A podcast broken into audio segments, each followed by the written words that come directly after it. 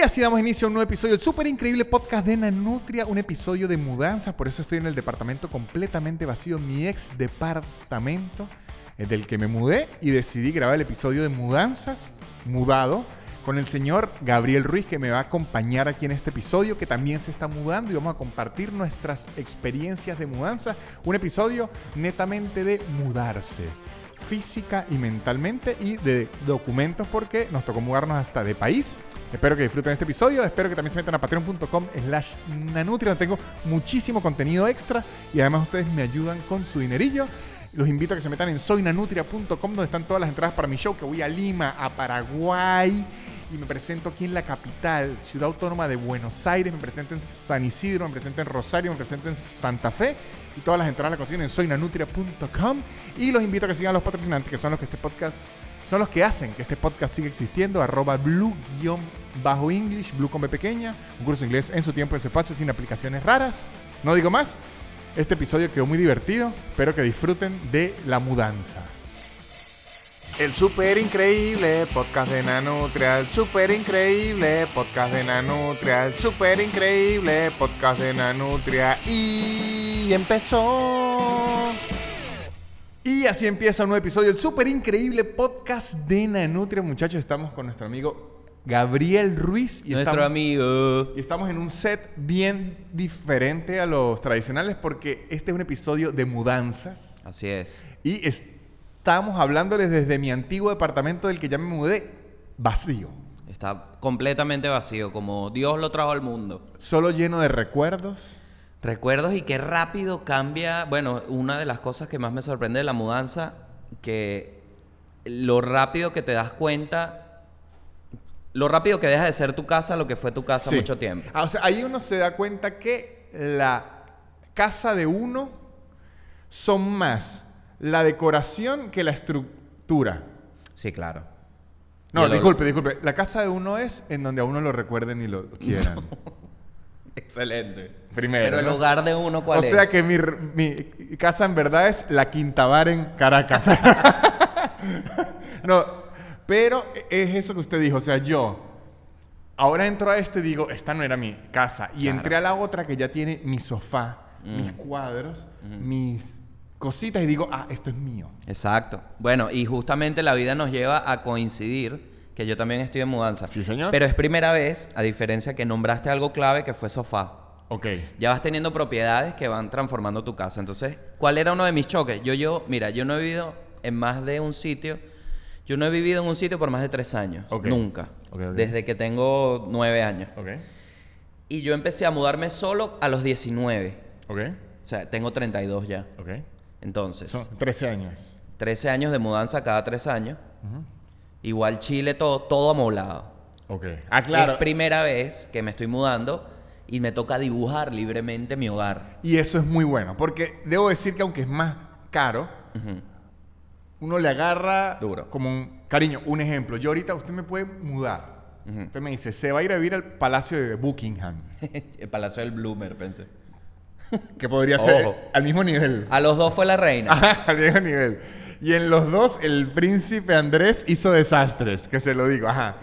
Pero usted me dice, se puede mudar al Palacio de Buckingham, Ajá. pero no entra su lava secadora. Y le digo, lo siento, amigo. Porque mi lava secadora, hasta la actualidad, es mi bien más, Más preciado. preciado, te encanta. Porque yo, además de que me fascina por lo que hace, Claro. que lava y seca, Sí. me, oficio, fascina que además es lavadora no vertical, sino horizontal, Claro. que aguanta más el trompo. Al fondo. Y además me cayó, la, la logramos comprar justo antes de la pandemia. Entonces, ella forma parte fundamental que en mi relación no nos hayamos matado a puñaladas en la pandemia. Porque lavábamos y secábamos. Me los imaginé a los dos después de una discusión sentados viendo el ciclo así tranquilito. Y es relajante. Ver el ciclo de la lavadora. Yo por muchos años, cuando viví en Caracas, eh, se dañó la, la lavadora de la casa. Y de hecho, debo decir, saben que hay unos departamentos que alguien alquila. Ujú. Y luego subalquilan la- las habitaciones. Y Eso es ilegal. Es ilegal, pero se hace. Pasa. Yo fui el subalquilado de varias gente y un día se dañó la lavadora e hicieron la clásica, culparon al huevón. Y que subalquilado. tú dañaste la lavadora y que yo no hice nada, ajá, pero fue su ropa. O sea, me echaron la culpa a mí porque era mi ropa la que estaba cuando se prendió. Tú compras mucho lino, fuiste tú. Bueno, entonces nos- me tocó por mucho tiempo ir a lavar a lavandería. Recuerdo con mucho cariño la lavandería de el, el Boulevard de Cafetal, Ok. a la que iba yo. Y de verdad, quedarse esperando su ropa, viendo el ciclo y las medias y los pantalones y el sonidito ese, el bolsillo del pantalón, tin, tin, tin. Claro. De Eso era verdad, hay algo de relajación. Sí, claro, claro. En cualquier sonido, también en el sonido del ventilador, por ejemplo. Sí. Eso es algo que yo no me acostumbré porque tener aire y salir del ventilador, ¿no? Es, es un proceso porque el ventilador es terapéutico. un zzzz que- pero de hecho, hay máquinas de ruido blanco. Eso es ruido Claro, blanco. sí, sí, sí. O sea, es algo que, que ni siquiera es ciencia, es literal. Eh, pero... eh, no, si es ciencia. Exacto, es ciencia. ni siquiera es, porque dije que ni siquiera es ciencia. O sea, para mí el espíritu es la ciencia, imagínate. No, pero bueno, me encuentro, es raro porque a los 32 años es primera vez que me toca como ver qué realmente es referencia de mi, de mi hogar, de la vez que... Porque uno siempre busca como esa referencia a recuerdo feliz. Entonces, me di cuenta cuando dije, ajá, ¿qué le voy a poner a esto que ahora es mío? Las primeras cosas que pensé eran recuerdos con mi viejo y que una parrillera, una parrillera para invitar a los panas, todos planes de mi papá, Sí, ¿sabes? sí, sí, Un no. televisor sote. Ojo, yo, yo tengo ese mismo trauma que usted. No sé si es un trauma de papá, no sé si es un, un trauma de Venezuela o no sé si fue, si fue un trauma fue porque tuvimos tan poca supervisión adulta en nuestra niñez que, nues- que la televisión fue nuestro segundo, nuestro segundo padre. Sí, sí, sí. Pero yo fui, o sea, yo el primer elemento que compré antes de tener yo lavadora y cama, porque la cama y la, perdón, antes de tener nevera y cama, porque la cama y la nevera eran del apartamento donde vivía, yo tenía mi televisor. Claro. Y ese televisor sigue conmigo hasta la fecha. Lo tengo, lo tengo. Fue, es la primera adquisición. Bueno, y por eso me mudé de Chile. Porque la primera adquisición de un venezolano en el extranjero generalmente es un televisor. Sí, sí, sí. Y en Chile tiembla mucho. Y yo veía y decía, aquí es imposible que mi televisor sobreviva. Claro. Se me puede caer, ¿me entiendes? Sí entiendo. Yo que instalé ahorita, yo mismo instalé porque ya superé mi trauma de instalar las bases del televisor. En Argentina yo tengo la seguridad porque no tiembla. En Chile para instalar las bases Duro, del marico. televisor Duro. hay que... Es hay- duro, siempre tiembla. Claro. Y, y es algo que a mí me sorprende la, la capacidad que tienen de, de normalizar, pero muy preparados para eso, pero yo no. No, pero la, la verdad, a mí no me sorprende viniendo de Venezuela porque le digo, me tembló, yo estando en, en Concepción, me Ujú. tembló durísimo. Upa. Yo salí por el hotel como un loco el chileno, como si Tranqui, nada. Y uno sí. dice, ¿cómo la gente se acostumbra a esto? Yo viví en, en San Cristóbal y la gente que vive en San Cristóbal ahorita lo hace. En San Cristóbal se va la luz por cuatro horas Ujú. y la gente así. Tranqui, sí. Porque si es lo que a usted le toca vivir todos los días, Te acostumbras. ya se acostumbra, sí, o sí. Sí. Y bueno, eh, cosas que he pensado, te- algo que, que fue completamente contrario a todos los sitios en que me he mudado, el internet estuvo de primero. Yo no tengo aún. Y es raro cómo ha evolucionado el internet, chamo. Qué impresionante. Es de las cosas que más me ha impresionado de lo rápido que fue que ya el internet está ahí. ¿Te acuerdas antes? A mí me llegaron a instalar el internet que te traían el internet. Claro. O sea, primero venía, llegaba el internet a tu casa, lo recibían, después instalaban todo lo que se necesitaba para que el internet viviera en tu casa y luego era que venía el router. De hecho, ahora uno pregunta, ¿qué internet es el que hay aquí? Porque ya hay. Exactamente, es una presencia Porque ya espiritual. hay. Y le dicen, no es espiritual, son cables, pero ok. Pero me vas a decir, mira, Son literalmente cables. El router es como un cazafantasma. Te traen el router y te dice, vamos a sentir que internet te va a caer. Pero, y me sorprendió también la destreza del técnico, brother, porque tiene que tirar, de- el- los cajetines están arriba, entonces tiene que tirar cable por fuera, entonces tiene que saber rapel, Claro. tiene que saber también abrir hueco en la pared, o sea, es un tipo súper integral. El- yo estoy demasiado agradecido, pero fue rapidito. Son hombres, hombres. Tuve primero, o sea, el router está así en mi casa. Ok. En el piso, hay demasiado internet, no hay sillas todavía. Ojo, el mío estuvo así en el piso durante siempre.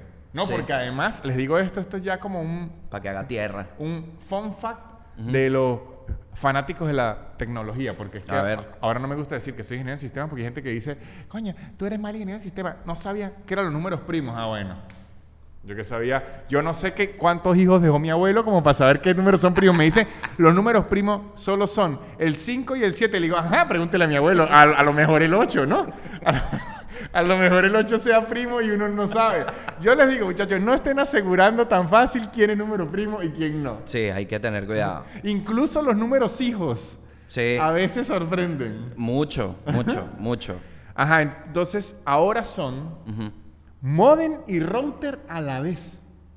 Claro. Antes usted tenía su modem, ¿no? Y luego tenía que instalarle un router. Vergas, ya- marico, Ahora no. viene, es como la lavasecadora, Sí. viene modem router secadora. Claro, eran dos reseteadas. Claro. O sea, podrías, el internet se caía y podía haber sido el router, tú reseteas el router, o el modem. sí, sí, sí, sí. No, ahora es modem router. No, y entonces un cable, la fibra óptica, ¿no? Fibra óptica me lanzaron. Bueno, este no tengo fibra óptica, este normal en mi nuevo lugar. Claro. Voy a tener fibra óptica. el cable tiene una calcomanía que dice, por favor, no lo trate con... ¿Con trátelo con cariño. Ah, casi. claro. No lo puedes doblar y tal. No, porque es fibra óptica. Bueno, el, eh, yo creo que en la mudanza, primero, lo- las sensaciones que he tenido, ¿no?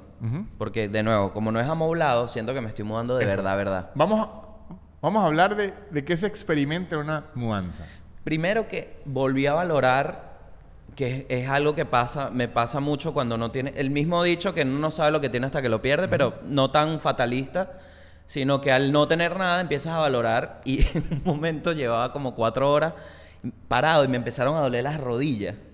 Y yo, ver, y dije, claro, para eso son las sillas. Claro. Y ahí entendí otra vez, o sea, qué loco que, y, y es algo que me gusta de la humanidad, pase lo que pase, porque hay muchas cosas pasando, sobre todo de la boca para afuera, al final siempre hay un humano que dice, necesitamos que gente deje de sentir esto. O sea, Claro. al final vino un humano y dijo, todo lo que quieran está bien, yo de verdad respeto muchísimo, pero hay que sentarnos. De, de hecho, yo pienso eso. Yo no, so- yo no soy conservador.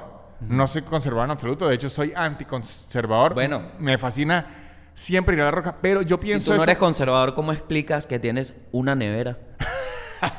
Yo y mi refrigeración de la vieja escuela. No, porque le digo, yo pienso eso un poco, y me van a disculpar si suena un poco retrógrado. De hecho, esto lo quiero hacer rutina, pero no he agarrado. Yo pienso eso un poco de las relaciones abiertas. Ok. ¿Qué digo?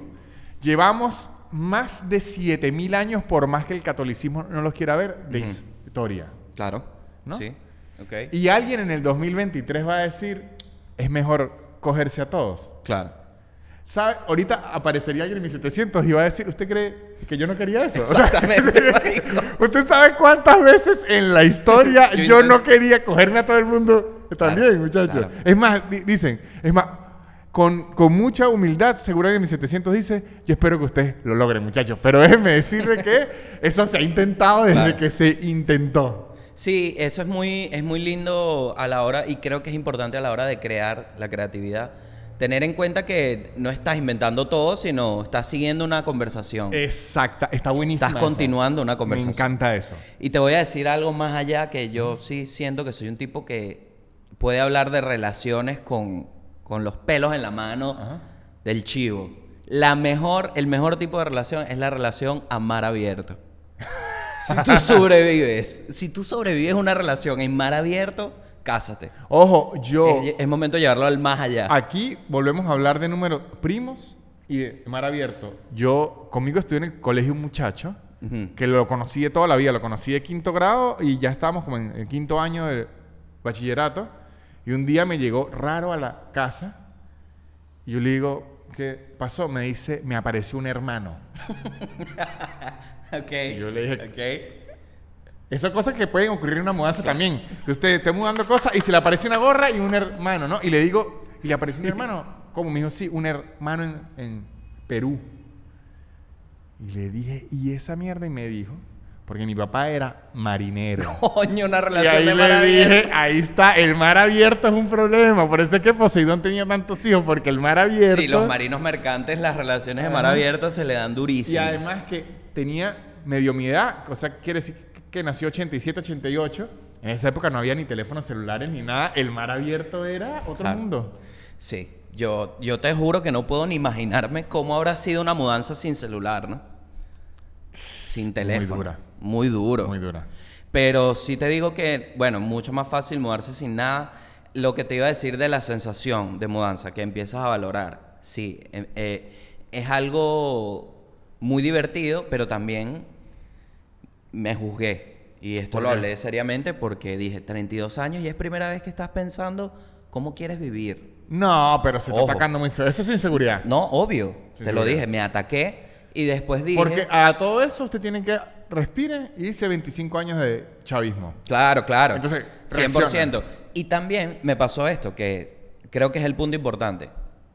A mí se me propuso el hogar de una forma. O sea, yo me acuerdo tener mi papá, mi mamá, mi perrito, mi casa. Ese es el hogar. Entonces yo dije, ¿te acuerdas lo, lo que uno decía que sí? Si yo a los 30 no tengo mi apartamento, me quito la vida. ¿Te acuerdas? Yo decía eso pequeño. Yo, no decía, Yo decía eso. Yo no tenía ese deseo Marico, inmobiliario tan, tan marcado. Yo tenía unos panas que el mudera, si yo a los 30 no vivo solo con mis propias cosas, no sirve para nada.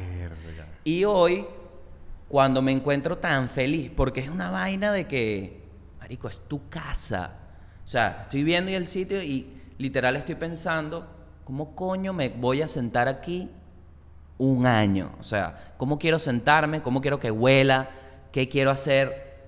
Digo, coño, qué arrecho que al final yo pensaba que eso era la vida y no es ni cerca. Ojo, y, Y esto es tan de ping y perfecto. pero al mismo tiempo yo creo que a nosotros, nuestra generación en particular, nos afecta mucho que la generación anterior, nuestros padres, nos sembraron demasiado en la cabeza, usted tiene que tener una casa Ah, sí. propia. Yo a los 30, dos carros, una casa, claro, pero ocurrieron pandemias, cuatro tragedias financieras, no Claro. sé qué tal, y ahorita...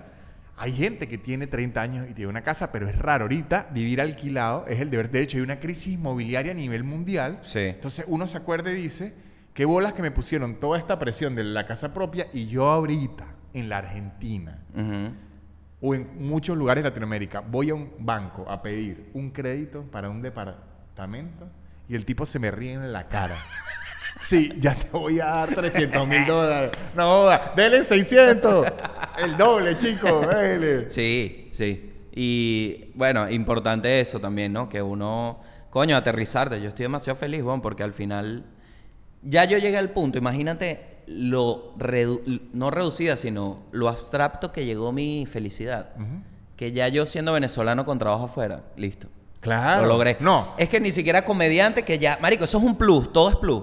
Pero ya venezolano, con garantía, papá, yo tengo garantía. Yo, al decir en serio esto es, soy un migrante con documentación legal, porque yo he sido migrante Ojo. con, con documentación que yo creí que era legal y después me dijeron adiós. Entonces, migrante con documentación legal, Ajá. con trabajo legal, Uf. que declaro en un país que tengo cuenta de banco y tarjeta de crédito, yo digo, pero Dios. Estás pasado. Ahí es donde, ahí es donde te ven tu pan y te dicen, Marico, estás agrandadísimo. El privilegio, ¿no? De verdad, exacto. ¿Cómo has amiga- cambiado, vale? Ah, de verdad mira. que esa tarjeta de crédito te cambió. El bicho que tiene seguro de vida. Y lo tengo. Obra social. Ajá, No, la mano. gente dice, de verdad es que usted tiene tarjeta de crédito, está irreconocible. Está ¿verdad? irreconocible. Ahora va a McDonald's, agranda el co- combo y dice 12 cuotas, así Sí, sin miedo. Estás cambiando papitas por nogue. Ah, de estás verdad. agrandadísimo. Sí, sí, sí. Y bueno, todo por el... Exacto. Literal. Es eso. Pero bueno, me pasó con la cuenta de Estados Unidos, weón, que es como... Para mí eso... Yo no sabía que se iba a sentir como un Oscar, weón. Yo ¿Y lo casi es? que quería dar un discurso en el banco para agradecer la oportunidad de... No, y, y ni hablar. Yo creo que me atrevo a. Voy a jugarme en esto que no sé, pero al menos de mi familia cercana, yo soy el primer Medina que le dieron una visa de trabajo gringa y para mi papá, yo pude haber llenado un Luna Park, eh, pude haber llenado lo que sea, pero la visa me dijo, mándame foto, Foto. que la envío al grupo de la familia. O sea, para él la visa y Marico. siempre me anda preguntando, coño, ¿y esa bichita qué? ¿Qué tal? ¿En ¿Cómo se anda? corta? Siempre me para él no Sí. hay mayor logro. que- Y de verdad, eso, eso- Sí, de verdad, son unos privilegios Claro. loquísimos. Eso sí. Claro, y, y bueno, de- no quiero entrar al agradecimiento, pero sí estoy burda agradecido. Yo de mi familia soy el único que ha ido a Europa y ha vuelto con más dinero del que llevó de toda mi familia. Yo soy el único que ha ido a Europa sin llevar nada en su internet. No, mentira. Pero sí debo decir, y lo digo aquí, y lo si mi papá anda viendo esto, papá, yo no creo la historia esa, es como un primo tercero de nosotros que fue a It- a Italia, se perdió un tiempo y volvió sin sus pertenencias. Eso es que lo metieron preso Claro. por algo. Y luego los trae. Sí, porque dijo, él llegó aquí sin nada, qué raro. qué raro. ¿no? Él es de los Medini. Entonces, está bien. sigamos con la mudanza. Sigamos con mudanza. Em, coño, el estándar de, de- de- No sé, o sea, me ha tocado empezar a buscar referencias de hogar, porque no, no tengo... No es que no tengo referencia de hogar. Las creencias que tengo son antiguas. Ok, ok. Como te digo, entonces cuando dije, oye, ¿qué es lo que a mí me gustaba de mi casa? Ah, ya sé lo que tengo que El comprar. Seibo. A mi abuela. A mi abuela y un ceibo. a mi abuela, su Seibo y, ¿sabes? Ajá. Entonces me he puesto a ver y es todo un mundo. Yo Todo le- un mundo la inmobiliaria. Yo le digo algo que existe un mundo y un mundo Mobiliario, bro. del que yo no pertenecía y vi que mi novia sí, el mundo del Pinterest. Mi novia de repente me dice, yo el otro día le dije, ¿sabe que necesito para este cuarto un esquinero, no? Ella es la en- en- encargada de la casa, de la decoración, lo debo admitir porque yo no tengo muy buen gusto. Bro, me lo vas a decir a mí que le dije, apenas llegué a la casa, dije, es que yo, yo no sé, yo creo que es más referencia a hogar, weón, porque no es ni siquiera de género, es literal. No, yo es de gusto. Que yo, yo- sí, sí, en mi casa son 45 sillas Manaplas y una mesa de madera gigante, yo digo, este es un palacio. Pero es, marico, es haber tenido un, es, es literal un criterio. Es un criterio de olor, sensación visual, sensación de estar que yo no tengo. Literal la manaplas. No le dije, coño, lo primero que haría es una parrillera para allá. Ajá. Meto el televisor aquí, compro un sofá cama aquí. Y me dijo, qué linda idea. Exacto. Qué linda idea. ¿Qué te parece esto? Entonces, ella sí maneja el mundo del Pinterest. Cuando uno le muestra, uno dice, es exactamente lo que quiero. Pero es una locura. Y dice, ¿sabe qué me dice? Me armé un mood board. Ajá, Y mood al board. inicio. ¿qué es Nice. eso? Cuando me... Es lo que yo quería, un mood board. Ahora, ojo, aún no me he metido en ese mundo porque creo que es un mundo sin retorno. Pero cuando uno ve los mood boards, uno dice, Dios mío, yo quiero vivir ahí. Sorprende- Sí, sí, y voy a más. El hecho de cómo percibo yo una compra, o sea, ya yo decía, mira este pensamiento que tuve en voz alta, le dije, oye, vale, yo sí, seguro me va a tocar un mueble de esto que, y me dijo, pero, ¿por qué te tocaría algo en tu casa que tú no quieres ni te guste? Eso no va a Claro. pasar. Y ahí es como despertando, ¿no? Despertando.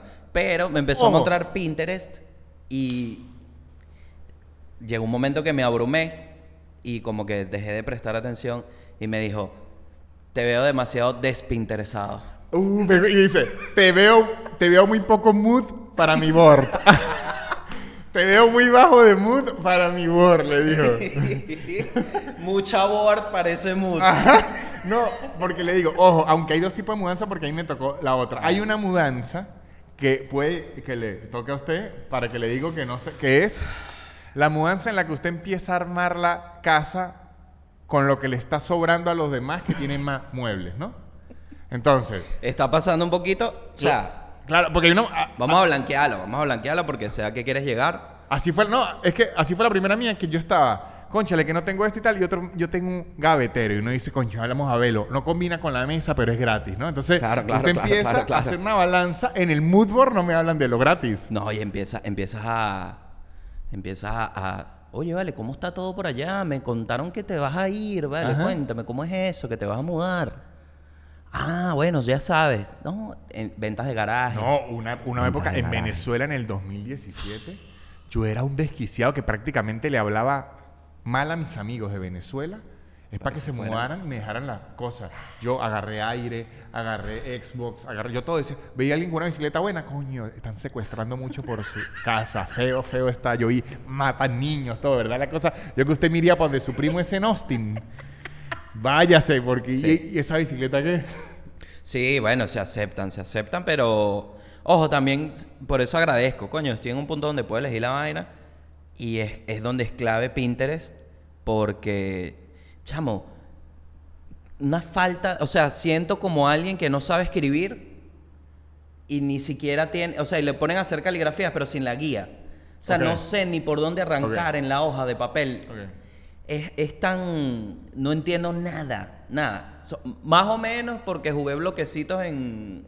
Cuando era pequeño, entiendo de medidas. Ojo, pero le digo, lo que tiene la gente de Pinterest y por el cual yo no voy a entrar ahí, Ujú. Usted se puede sorprender, la gente que es muy Pinterest, Ajá. usted de repente le puede decir a, a- a su novia, conchale, ¿sabe qué sería fino? Una casa en la playa, así, inventando. Ya tengo ese mood board. O sea, porque la gente de Pinterest ya se tiene mood board para oficinas que no existen, pa- porque ya sé el juego de Pinterest. Entonces ya hay mood board para todo. Usted lo que tiene es que pedir mood board y ya le tienen el mood board Claro, hecho. Claro, el mundo de los mood boards. sí. Claro, porque usted, usted va viendo, le gusta, este es un mood board. Exactamente, sí. Eh, entonces, por ahora, lo que ha aportado a mi casa es la fuerza bruta. Ok, La fuerza bruta de la mudanza. me gusta. Mi novia trabaja hasta las 6 de la tarde. Entonces, yo como trabajo de casa, ¿qué significa eso para el común y corriente? Amo de casa. No tienes trabajo. Exacto. amo Entonces- casa. ¿Qué significa eso para el, el de la carnicería, el de la verdulerita? Este es un mantenido. Tengo mantenido. Pero sí me da risa y sí tuve que poner un límite porque sí te respetan el, ay, trabaja de casa, trabaja de casa. Pero cuando habla Mercado Libre, ah, no, sí, de 7 a.m. a 8 de la noche. No, él va a estar ahí. Sí, sí, Epa, sí, va, un momento. Ajá. Momento. No, no, no. Y ojo, a mí a veces me ha tocado reexplicar y poner mano dura que como uno está todo el día en la casa, pero trabaja en la noche, es como que no hay nada, no, pero es que yo voy a hacer ahorita en la noche. Calma, calma, gente. No, y, y, o sea, momento. Entonces, he aportado mucho en ese músculo. Cargué, me pasó una de las tragedias más grandes que jamás pensé que iba a superar en mi vida, pero me llegó la nevera que no era. ¿Y qué pasó? De verdad que... Gabo, yo le voy a decir algo. En mi familia, a mí mi familia me dice Javi. Sí. En mi familia existen algo que se llaman los viajes de Javi. Porque a mí los viajes se me ponen aparatosos y se me complican. Y un día iba a ir de San Cristóbal a Mérida, que son 5 horas, y tardé 21 horas porque me agarró la vuelta al Táchira completa. O sea, una vuelta de ciclismo completa. Ah, y yo en el autobús. Yo pensé que le había dado. No, y nos, o sea, y Claro. siempre en los viajes, me acuerdo, un día yo compré los pasajes y con los destinos invertir, siempre una cosa. Ok. Y yo debo decir que yo debo, hay algo que yo voy a llamar las compras de Gabo. Que Gabo siempre va a un restaurante, pide al mesonero, le trae una máquina que no es. O sea, hay algo en su energía, en su espíritu, que hay eso. Y cuando usted Yo me sí, dijo, cuando usted es, me bueno. dijo, la nevera me llegó otro color, dije, es una compra de Gabo. Pero yo sé que son, son pruebas de Dios. son pruebas de Dios, weón. Te lo puedo decir de cualquier forma, pero al final esa es la conclusión porque cuando le doy la oportunidad a verlo como una misión y no como, un, como una tragedia, es donde me pasan las cosas más maravillosas del mundo. ¿Y qué ocurre con la Y nevera? con la nevera ¿Le llegó de qué siguiente. color? Llegó, llegó envuelta. Ah, ok. Pasa que yo la recibí, tengo que exponer mi defensa de por qué la abrí si no era el color. Ok. Entonces, primero déjame sentar esto que capaz tiene mentira, Ok. pero hace quedar bien mi personaje. Ok, ok. Llegó tan envuelta que no vi el color. Ok. Entonces, primero vamos a agregarle a eso que cuando me llega a la nevera, que esto, mira, yo creo que sería una oferta genial el puerta a puerta de la nevera. Ok. O sea, yo diría más puerta conector. Que es que me dejes la nevera que la tenga que enchufar. Entonces se llama puerta enchufe. puerta enchufe. Porque qué, llegó el tipo y me dice, ah, bueno, aquí se la dejo yo. Oye, amigo, disculpe, es en el piso 1. Y me dice, ah, ok, bueno, ayúdame, le dije. Ayúdame, que la subo solo. ¿Pero le dio propina? Claro. Ah, bueno. Pero Ah, primero bueno. ayúdame. O Ah, sea, no, claro. primero, primero demuestra que estás del lado de Dios. Yo ahí le diría, ahí me tiro una San Cristóbal que le digo, coño, papá no quiere. No, ajá. El ayudó, empujé, subí, fuerza bruta. Es muy empoderante subir una nevera, debo admitir. Eh, se me partió el pecho. Ahora sí tengo el pecho como un albañil. Eso me pasó. ¿Lo sintió? Lo sentí, sentí el momento. Entramos desde la nevera. Cuando la abro, blanca. ¿Y qué color la pidió? Plateada, papi. Claro, usted quería aluminio puro. Yo pedí la serie Chef y me llegó Ratatouille. Me gustó, me gustó. Agarré y le digo a la jefa, llegó blanca. Me dice, no puede ser. Mándame fotos ya. Porque Por- yo en un punto dije, no es que voy a evadir el conflicto, pero no lo voy a atacar hoy. Y le, le voy a decir esto sin mencionar género, porque la culpa no es del género. Pero si usted está trabajando todo el día en la oficina, su pareja, sea hombre o mujer, está todo el día en la casa, como ya hablamos. Y le sale con una noticia de esta, el cerebro de una, de una vez lo va a llevar a que la culpa es de la persona esa. Exactamente. ¿Qué hiciste? Exactamente, ¿qué hiciste? Y efectivamente pasó. ¿Por qué la abriste? ¿No te diste cuenta? Y les explico lo que dije ¿Sabes anteriormente. qué, qué- qué bueno que le dicen eso a uno? Pero ¿por qué la abriste? ¿No lo viste antes? Uno lleno de sudor alzando la nevera, ¿no? 100%. Que, que- no sé, porque yo la estaba subiendo. Porque me dejé llevar por la emoción. Ajá. Y es toda la enseñanza que me dejó esta experiencia. Que al final no me puedo dejar llevar por la emoción. Tengo que... La emoción viene en bruto. Y ahí tú tienes que digerir bien que... Entonces me tranquilicé. Dije, hagamos el cambio. La empresa dijo, hagamos el cambio. Me preparé. Quité la ansiedad porque fue un viernes. Claro. Y yo dije, son tres días más. Sí, sí. Y el lunes estaba almorzando a las 3 de la tarde. Mala hora para almorzar. Porque no había tenido tiempo. En media nevera. hora estamos allá. Ni nevera. Ni nevera. En media hora estamos allá. Yo no estaba, yo estaba en el otro condo, porque ahorita tengo dos, tengo dos apartamenticos ahorita. Así estoy yo. Aquí tengo este que es el de grabación ahora. Coño, poco se habla de Ajá. que estamos duros. Ajá, ajá. Qué bola el tipo que tiene propiedades, pero alquila. Alquilada. Ahorita tengo dos propiedades alquiladas. Hasta el 28 de enero tengo dos propiedades. el bicho que el banco está llamando que De estás en bancarrota. Ahorita tengo más. ¿Tienes más? Tengo doble puesto de estacionamiento. Aquí y allá. Ando buchón. Si usted tiene ahorita un, duro. un carrito que estacionar, hasta el 28 de enero le subalquilo. Pero vamos a hacer algo. Vamos a trabajarte ese puesto. Yo me traigo las herramientas y empezamos ahí a montar cajas. Eso lo han hecho tanto. Tanto, millones de veces. Millones de veces. Ajá. Me llaman en media hora de la casa a la otra casa, o sea, la nueva, son media hora. Uf, salí. Llego y dije, esta es otra prueba más. El tipo de una mala actitud. Y yo, yo mo-". y yo le digo, hermanito, yo pensé que venían el miércoles. Claro, claro. Y el tipo, ah, es que nosotros no trabajamos hoy. Yo, bueno, dale, mismo procedimiento. Dale, ahí está. Y yo, epa, pero no sé si saben, pero ¿cómo subirla? Pues se tienen que llevar otra. Entonces me dijo, no, bueno, pero es que yo no tenía que trabajar hoy. Me puso una mala actitud que yo dije, ok, la única forma de que él esté de mi lado es que me vea trabajando por el equipo. Claro. Porque al final somos un equipo. Ojo, no, y a- a- ahí, ahí me ha pasado eso. Uno tiene que entender cuando es una situación así, él está bravo con la empresa, no con no uno. con Lo hicieron trabajar. Entonces uno tiene que de una ponerse sindicalero. Coño, qué Sí. coño madre, ve, te busco una agüita, coño, ¿verdad? ¿Qué coño madre? Así. De una. Que, y bueno, ya sindicalero, con este, con este, con este cuerpo que tengo, se me compra. Y le dije, hermano, ¿sabes qué? Vamos, ayúdame ahí, pues. Le dije, ayúdame ahí, yo la subo. Y me la monté así, pan, que el tipo me vio y me dijo, no, pero ahí viene mi compañero, ahí viene mi compañero. Y yo le dije, sube que estamos en escalera. No, porque ahí hasta se sintió, soy menos hombre, ¿no? Ya va acá, claro. me- Sube que estoy duro ya, le dije. Y el tipo, dale, dale. Uh, tranquilo, tranquilo. Dale. Y, y había dejado. Claro, lo vi en, en, en gorilado y dice... transformado y dijo, este no es cualquier persona. Claro. Este tipo cargaba nevera. Claro, Y usted este- sí, el viernes cargué. Así que yo, marico, yo llego con mi vibra cariñosita Ajá. y me, se confunden, pero cuando me ven en, en presión y me dice, déjate a mi amigo afuera.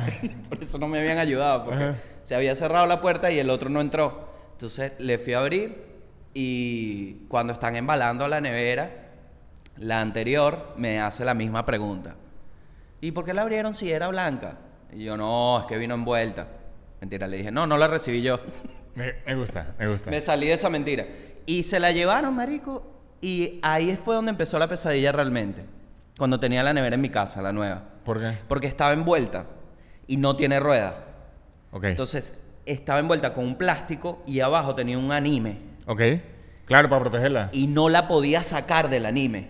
Entonces estuve bailando con la nevera Entiendo, entiendo. por todo el apartamento Entiendo. hasta que le logré sacar de una patada el anime y tengo todo el pecho marcado ahorita, pero la conecté. Ah, no, No, sí, ya está hablando eh, tanto del pecho. Otra conversión del pecho y se tiene que quitar la, Sí, la no, franela. la del próximo episodio. Ya se tiene que quitar la franela porque puro. No, se me partió el pecho, no, Ah, se me marcó aquí. Pero es que es muy sorprendente cómo la vida te lleva a eso. Claro, a pero- desarrollar tu pecho de la misma... A desarrollar en misma cantidad tu pecho y tu barriguita abajo. Es increíble, marico. Claro, es, hace- un balance. Hace soporte. Que les digo aquí, esto. aquí tengo una U. Les digo este dato que aprendí. Yo también me mudé. Ahorita me mudé. Iban a llevar la nevera. Eh, empecé yo con la paranoia, coño, que no me acueste en la nevera, que no me acueste en la nevera. Mi papá ya me había dicho que no le acueste en la nevera. Chamo. Lo googleo. Lo primero que sale. Es un mito lo de no acostar Es la mentira. nevera. Ojo, ocurría antes porque antes las neveras tenían no leí tanto como para entender, pero algo en la mecánica hacía que si usted la acostaba, el aceite del motor se podía brincar a otros sitios y, la, y la dañaba. Ok. Eso lo arreglaron como en el 2000.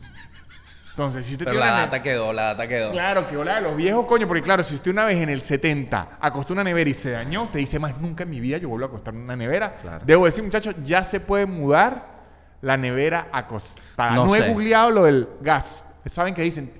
Tiene que desconectarlo un día antes y al llegar al otro día, tiene que esperar un día y ahí sí la conecta. Hay que revisar porque son. son Yo leí las manías- instrucciones. Son eh, es, eso es lo mejor. Y, y decía lo que hice. ¿Qué? Conectarla. Claro. Con un protector. Yo le puse un protector. Yo estoy que se lo compro. ahorita. No, cómpralo. Está, está, hay que hacerlo. Fíjate que... No, pero es que yo estoy que le compro uno, para que veas dato. Quiero comprarle uno a toda la switchera. Claro. Protector de toda la casa. Entonces así no tengo cada aparato con un protector, sino un protector general. Para todo. Ajá. ¿No crees que es mucho PC protector? Es como esos edificios que tienen tres torres y un solo vigilante. Bueno, protector que se Hay que aguante. meter más vigilante, marico. que se aguante protector. La casa acabó triple protector. Triple protector. Eh, pero sí, coño. ¿Qué pasa con la nevera? Que yo no sabía que tenía esta importancia. Es, es como un auto. Es, o sea, es un miembro de la familia. Yo creo que es más importante que el auto porque es Sí. la que garantiza que la carne no se dañe. Exacto. Es más importante que eso. Y el hecho de que me la hayan cambiado para mí fue un logro porque jamás pensé que un aparato así me lo podían cambiar. No, claro. Pues, ojo, pero ahí, ahí volvemos. Creo que venimos al, mal, al maltrato, el trauma. Sí. Que en 100%. Venezuela a usted le llegaba una nevera blanca y usted pedía que la cambiaran y ya la empresa ni existía. 100%. Debo decir que aquí en Argentina no es el mejor lugar para eso, pero aún lo hacen. Pero en Estados Unidos, a mí un día me llegó un micrófono. Pedí un micrófono. Antes de comprar estos, me llegó un micrófono, me gustaba, luego vi estos, los iba a comprar. Y yo le digo a mi amigo, al de la casa, le digo, pero ya compré este. Me dijo, no, devuélvalo. Yo le digo, ajá, ¿y, y, y qué mentira? Meto, ¿qué tal? Dice, no, no hay que decir nada. Si usted no lo usa, usted lo agarra". De hecho, en Estados Unidos y en Europa, si usted va a usar algo una sola vez, la gente lo pide, lo usa y lo devuelve. Ah, sí. Aquí que uno, uno está tan mal acostumbrado que me llegó otro color. Ay, disculpe, señor, ¿me puede Sí. hacer el favor de darme lo que pedí? Sí, sí, sí. No, no, allá, hasta si fue lo que usted pidió, ¿sabe qué? Ya no quiero esta mierda, Sí. la regreso. Sí. Y, y es eso, es que no hay, no hay data actualizada. Por No. ejemplo, yo te puedo actualizar data de mudanza, que me encantó. El colchón viene enrollado. Cla- eh, los de caja, hay unos Ajá. que no. Yo también compré Maravilla, caja. vale. Increíble, increíble. Una maravilla, chico. Increíble. Colchón enrollado, en mi vida. Increíble, increíble. Nunca. Lo más parecido que vi fue una vez que hice sushi en mi casa. ojo, y le el digo, rol más duro que he visto. Yo he hablado del colchón enrollado aquí y hay mucho detractor Ah, del ¿no les colchón enrollado. Yo lo tengo. Yo, tu- yo compré un colchón, cuando llegué, compré un colchón caro. Así ha sido el peo que yo lo tengo. Cuando yo llegué, compré un colchón caro, me salió malo. Dije, maldita sea, se me dañó de nada. Este es mi segundo colchón aquí. Unos amigos me lo recomendaron. Primero viene en caja que la puedes subir uno solo hasta por el ascensor. Primero. Verga, yo la subí por la escalera y estaba pesada, pero se logró. Luego, es un logró. colchón que usted abre estilo un sushi y se infla. Y ya llevo como... Respira. Ya llevo como dos años y medio con ese colchón. Perfecto. Cada seis meses leí las instrucciones que te dicen que lo voltees. Sí puede ser. De pata para cabeza. Sí puede ser. Para que no agarre la horma. Para que no agarre la... Sí. Eh, eso me encantó. Me encantó esa, esa nueva data porque en la mente... Mira. Para mí el estándar del colchón no es tan alto porque ya me ahorraste el hecho de amarrarlo con una guaya arriba de un carro. Claro, claro. ¿Me entiendes? Me ahorraste el flete. Sí, sí. Y, y mi estándar de verdad de casa es que tenga techo. Entonces ya si el colchón es más o menor bonito, no importa. Está bien. Más allá de que la vaina supuestamente científicamente... A mí me ha funcionado excelente. Yo soy aquí un usuario de colchón de caja y si la marca es buena, lo recomiendo. Ya, perfecto. ¿Y sabe qué recomiendo también? Esta publicidad. Y muchachones, interrumpo por un momento este episodio para hablarles de arroba blue guion bajo English, blue come pequeña, un curso de inglés en su tiempo, en su espacio, sin aplicaciones raras. Si usted quiere aprender inglés, mejorar su inglés, perfeccionar su inglés o certificarse en inglés, tienen que meterse en arroba blue-english, blue con B pequeña, y le escriben, muchachos, quiero aprender inglés. Y yo le van a decir, excelente. Vamos a tener una entrevista para saber en qué nivel está.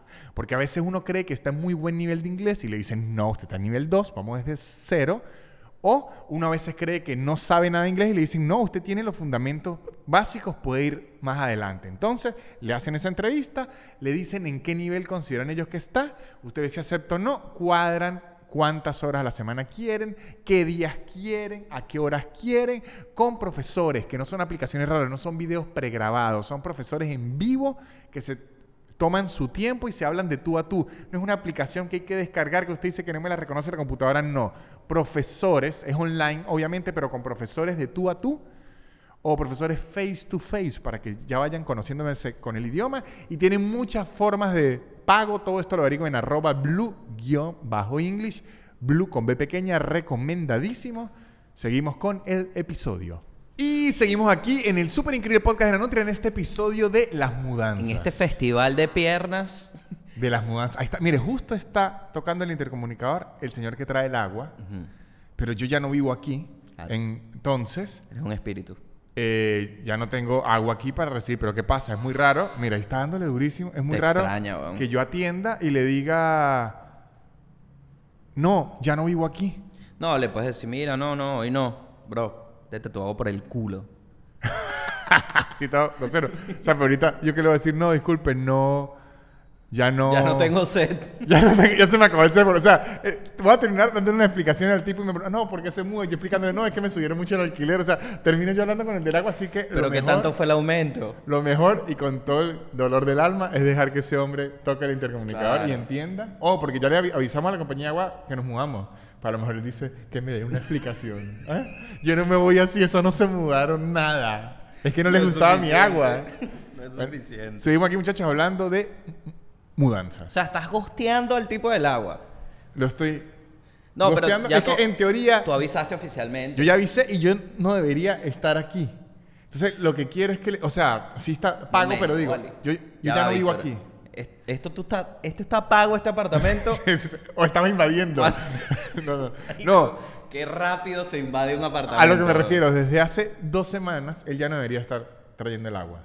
O sea, debería, a él le debieron haber informado, no le han informado. Mira, yo te voy a decir. Ojo, algo. igual no es que él- no es que él- no es que yo estoy siendo desgraciado que él se despertó a traerme el agua para acá, no, él tiene una ruta. Mira, solo por la verdad. Porque yo me di cuenta en, este, en esta vida que la verdad es individual. Me gustaría ver los chats No tengo chat, es que no, para ver los captures del chat del tipo del agua. es que no llega esa relación Porque así. capaz van dos semanas y tú hace días y que, ¿cómo te extraño? No hay nadie tan mineral como tú. Es que el, tu agua es la que me, me hidrata. Llevo dos semanas sin mojarme como me mojaba antes. No, no, no. Eh, la compañía le va a avisar, pero lo que digo, lo raro era yo atenderle para explicarle, no, es que yo ya no vivo aquí. Supérame, Luis. Bueno, muchachos. Impresionante. Andamos aquí en este episodio de la mudanza. ¿Sabe qué quiero? Que hablemos de qué tips usted puede darle a alguien de mudanza. Uy, tengo claves. Ajá. Tengo claves. Primero, el tema de una nevera cíclica es que ¿Cómo te jala más energía. ¿Cómo así? Cíclica. Cíclica es que mantiene el ciclo del frío desde arriba hacia abajo en el aparato. Ok, ok. Entonces tienes que tener cuidado porque jala más energía, pero es la mejor porque es la que te descongela el hielo. Ok. Entonces, ese no era el tip. Eso fue un video de YouTube que vi del señor Manolo que vende heladeras. Excelentes tips. Ok, ok. El consejo real es que vean más de cuatro departamentos. Mínimo. Ok. A partir del 4 es que empiezan a aparecer los que realmente te van a gustar y te van a causar esas ganas de, ¿será que sí o no? Hay veces que puedes ver algo y dices, estoy muy convencido, en ese caso no vayas en contra de tu criterio, pero a mí me dieron esa cifra de 4 y ya la, la he aplicado en tres mudanzas y es mágico que siempre elijo el quinto. Yo, yo agregaría a eso que es bueno ver varios, o sea, pongan varias citas y, y tal, y así pierdan un departamento bueno por ver otro, después van a aparecer. Uno a veces como que se enamora de un departamento, pero hay que analizar esto, sobre todo en los países de clima como el de Argentina, con es- estaciones, es importantísimo saber si le pega el sol y a qué horas. Exactamente. Porque a veces usted se enamora mucho de un departamento al que no le pega sol nunca Uf. y en invierno es horrible. O- Pingüinos en la cama. Exactamente. Pingüinos en las paredes. Pero literal, o sea, no es porque hay algo en la relación, no, no se lo tomen así. Es que el frío hace que nazcan pingüinos en tu hogar. Y si usted no tiene aires acondicionados y no le gusta mucho el calor y es un departamento al que le pega el sol siempre, Uf. también es un problema. Entonces, Duro. El, el detalle es saber si a usted le pega el sol. Importante verlos Ujú. en día. O sea, si usted va a ver un departamento un domingo, eso es un engaño, pues, porque el domingo es un día tranquilo. Usted tiene que ir un día de semana de para que oiga el ruido.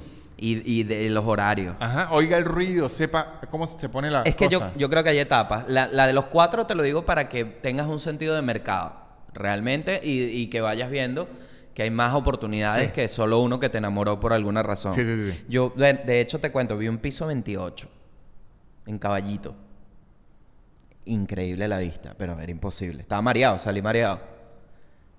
Un piso 28 y tenía todo el vidrio así. Sí, yo nunca he visto tan alto. De hecho, ahorita es la vez que estoy viendo más alto, que es un 10.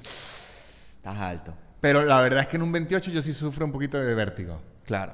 No, sí, sí, se, sí se da. Se veía guay. Te lo juro. Se veía la siluetica. Pero me da risa. O sea, Se veía la curvatura de la tierra. me da risa. Me da risa porque así era un... Mi, mi, mi, mi pa- mi papá en la península de Paraguaná, yo me la mire, Aruba. ¿Y si se ve? Se ve, claro. Sí se ve, sí, pero, Claro. pero siempre me da risa ver otro país. Increíble. Siempre me, me da risa. Eh, eh, ajá. Luego, bueno, investigar la zona. O sea, saber que es una mini migración. Sobre todo en una ciudad que tiene esta estructura como la es Buenos Aires. Mudarse de barrio es una mini migración. Sí, o sí. sea, es otro, es otro mood. Cambia todo. Entonces, investigar bien por lo menos cinco cuadras alrededor Eso, de tu... eso yo lo hice mucho. Incluso a departamentos que me gustaron, que terminé no eligiendo. Hubo uno, yo, yo que tengo auto, porque como vivo en Argentina le digo auto al carro, para que vean. Un hombre mundo. Un hombre mundo. Eso es por tener seguro de vida. Este, le dije, me gusta mucho, pero déjeme dar vueltas a ver si consigo un estacionamiento cerca, porque el departamento no tenía estacionamiento. Lo recorro, no había. El más cercano como a siete cuadras. Uf. Entonces yo dije, no puedo vivir. Y es algo que si yo me hubiese dejado llevar por la emoción, termino alquilando y después con el eh, carro a siete cuadras, que prácticamente tengo que agarrar un Uber para ir a buscar el carro. 100%. Entonces, analizar si tiene supermercado cerca, porque me ocurrió una vez, una vez que recuerdo, fui a ver en un, aquí se llama Barrio Norte, piso 19. Ujú. Uf. También recuerdo que me dio vértigo, se veía todo bellísimo, el precio era muy bueno. Y cuando el precio es muy bueno, el departamento es así, no se deben llevar por la emoción, sino analicen por qué está tan barato. Analicé. Primero, era un piso de 19 pisos en donde no se podía hacer mudanza por el ascensor principal y el ascensor de servicio en el que se hacía la mudanza era chiquitísimo. Quiere decir que todo era por las escaleras y la mudanza lo cobran por piso que Wow. sube. Entonces, lo que me iban a cobrar por subirme las cosas 19 pisos era lo que me costaba comprar el departamento. Claro, claro. Y además yo recorrí y era una zona de mucha plata, lo que llaman aquí muy cheta, en Venezuela sería muy cifrina. Entonces yo no tenía nada accesible alrededor.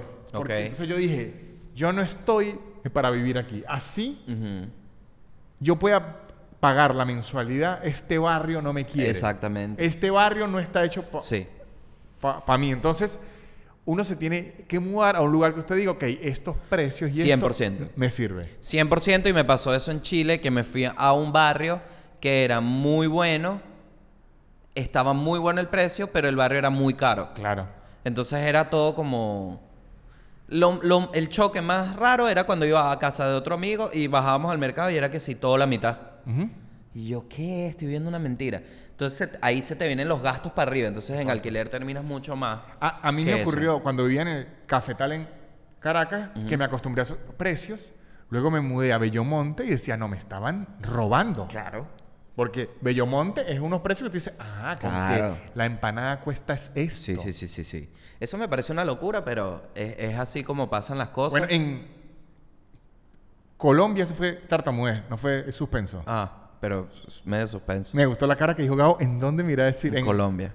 Colombia, es en- creo que es en donde, ¿sabe que ya está lo de los estratos? Ujú. Que según el estrato es, es su nivel socioeconómico. Sí. Entonces está del estrato 1 al estrato 6. Y si usted es estrato 3, es precio estrato 3. Y es demasiado que los supermercados en el estrato 6 cuestan muchísimo más que en estrato 2, muchísimo. Qué absurdo. Entonces mi tío que vivía en estrato 6 se iba a estrato 2 Claro, a comprar. a, a comprar. ¿Y el millonario, millonario dónde compra? ¿En donde la millonaria? La estratosfera. Me gustó. Carísimo. Me gustó porque si bien. Pero claro, sí, bueno. Para subir unos tomates frescos a la estratosfera. ¿Por qué estás yendo en un, en un cohete a comprar vaina? Si están aquí.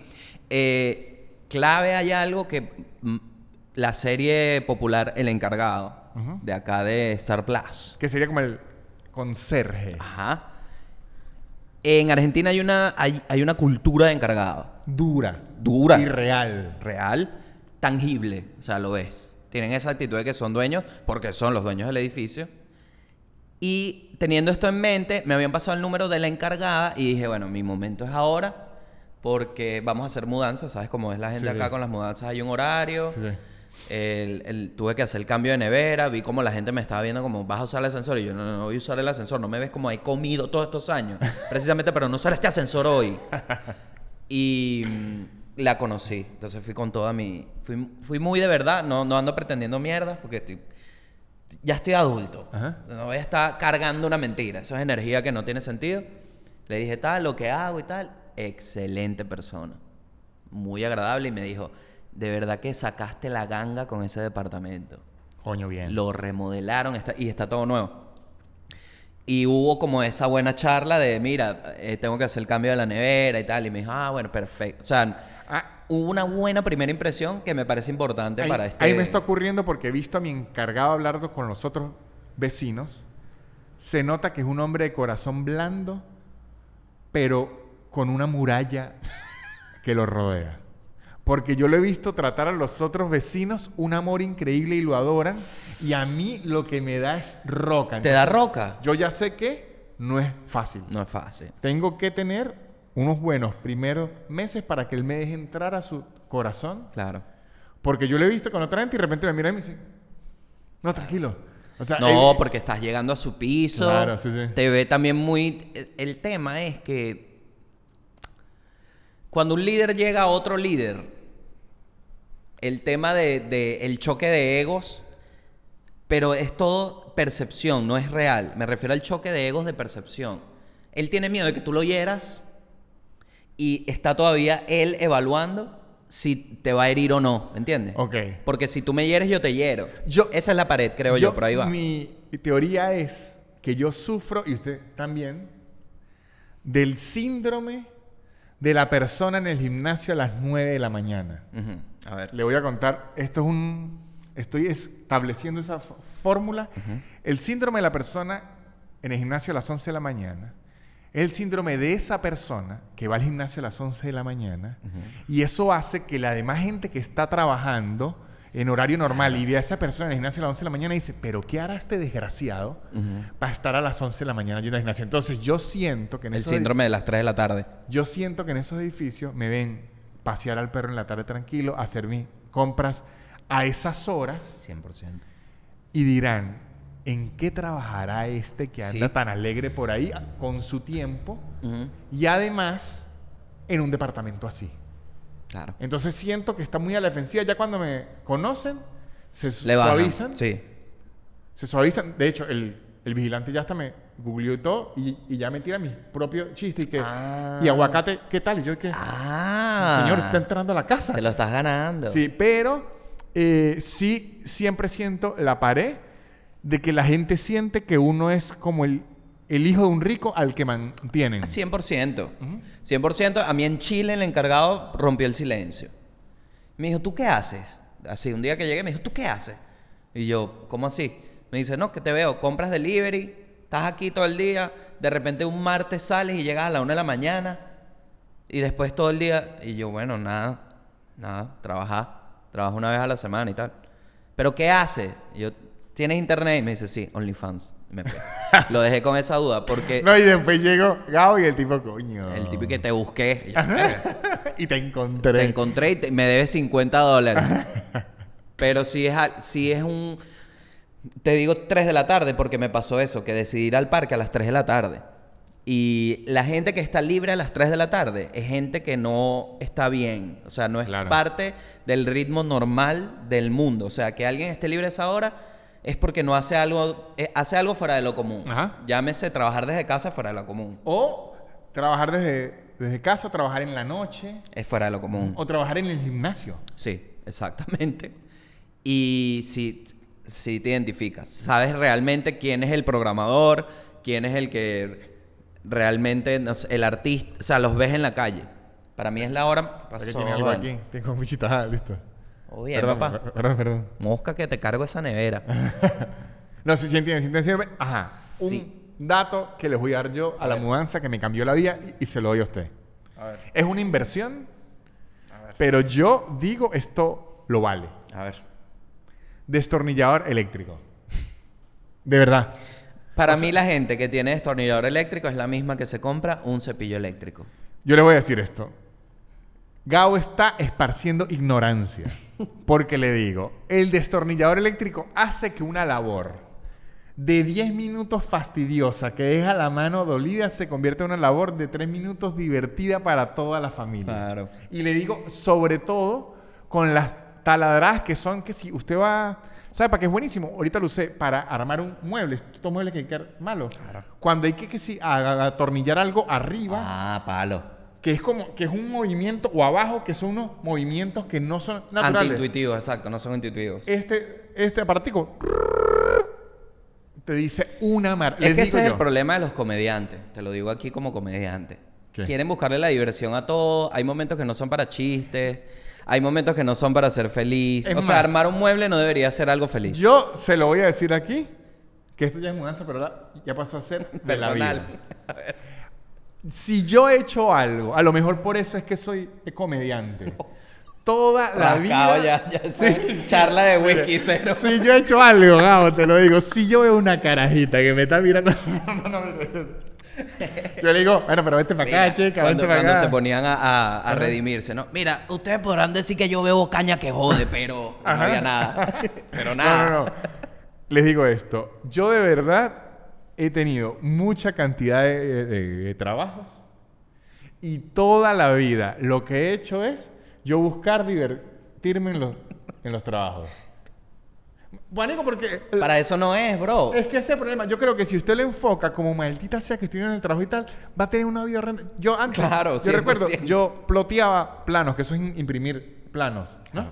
Entonces, ¿yo qué hacía? Yo, cuando lo imprimía, buscaba la forma como que saliera el corte más perfecto y tal. Entonces yo, o sea, siempre... entretenía. Siempre buscaba un entretenimiento y ponerme como pruebas a mí mismo dentro Bueno, de lo que eso- hacía. Por eso es que eres bueno.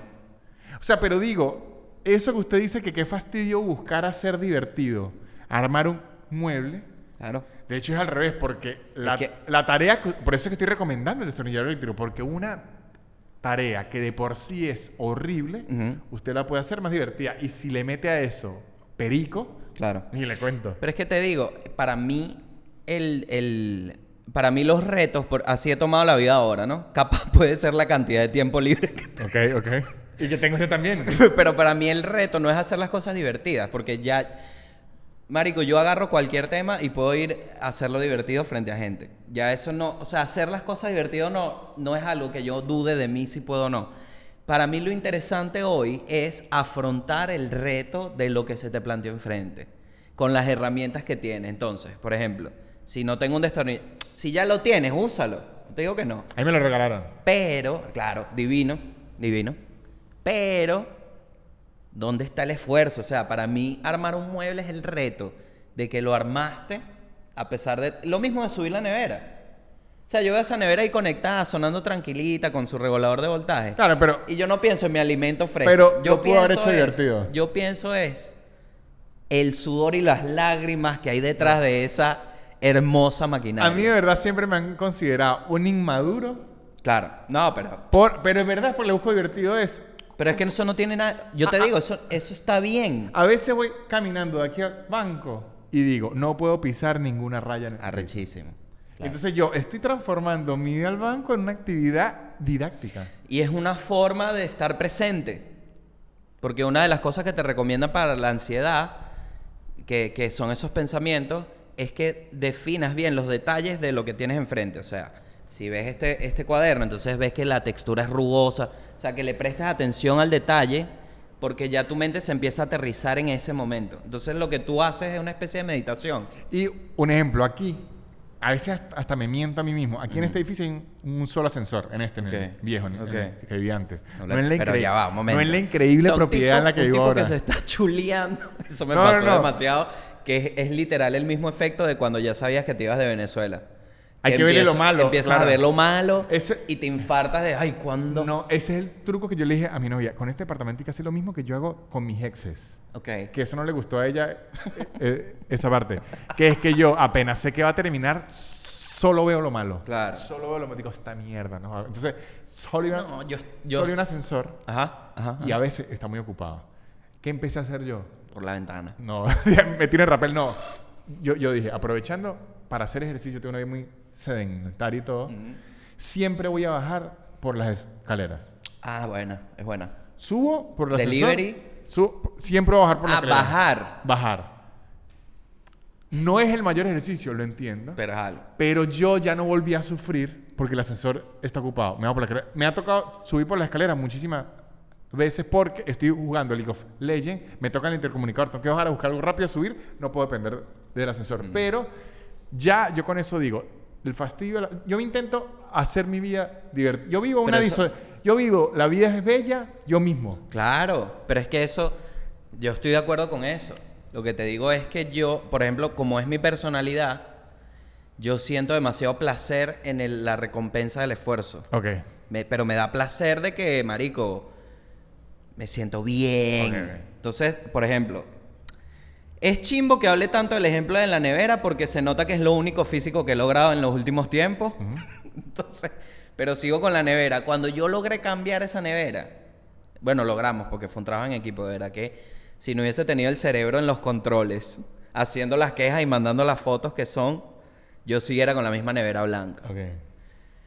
Em, coño, me sentía como me, me siento capaz. Es, lo mi- siente- marico, literal siento lo que sentía cuando hacía deporte. Sí, sí, es que sí lo entiendo porque así me ocurrió a mí. Yo instalé una lámpara. No voy a decir de la misma forma que fue idea mía. Digamos que hubo una exigencia a que hubiese una lámpara, ¿no? Y yo... Te dieron ultimátum. y yo Aquí sí a las 7 de la noche, no, hay una lámpara. Es que habían, habían tres... No había bombillos en la casa prácticamente. Y yo empecé a decir, coño, pero necesitan bombillos. Entonces me dijeron, no le pido tres, le pido una. Ah, era una lámpara de tres bombillos. No, no. No tenía bombillo como decir ni aquí, ni aquí, ni allá. O sea, era Ah. todo el trayecto hacia el cuarto sin bombillo. Me dijo, solo Claro. le pido bombillo en un lugar. Claro. Yo tragué grueso y dije, vamos a darle un bombillo. Cuando terminé la lámpara y vi la luz, Claro. dije, me puedo matar a coñazos con un gorila. Sí, marico. Sí.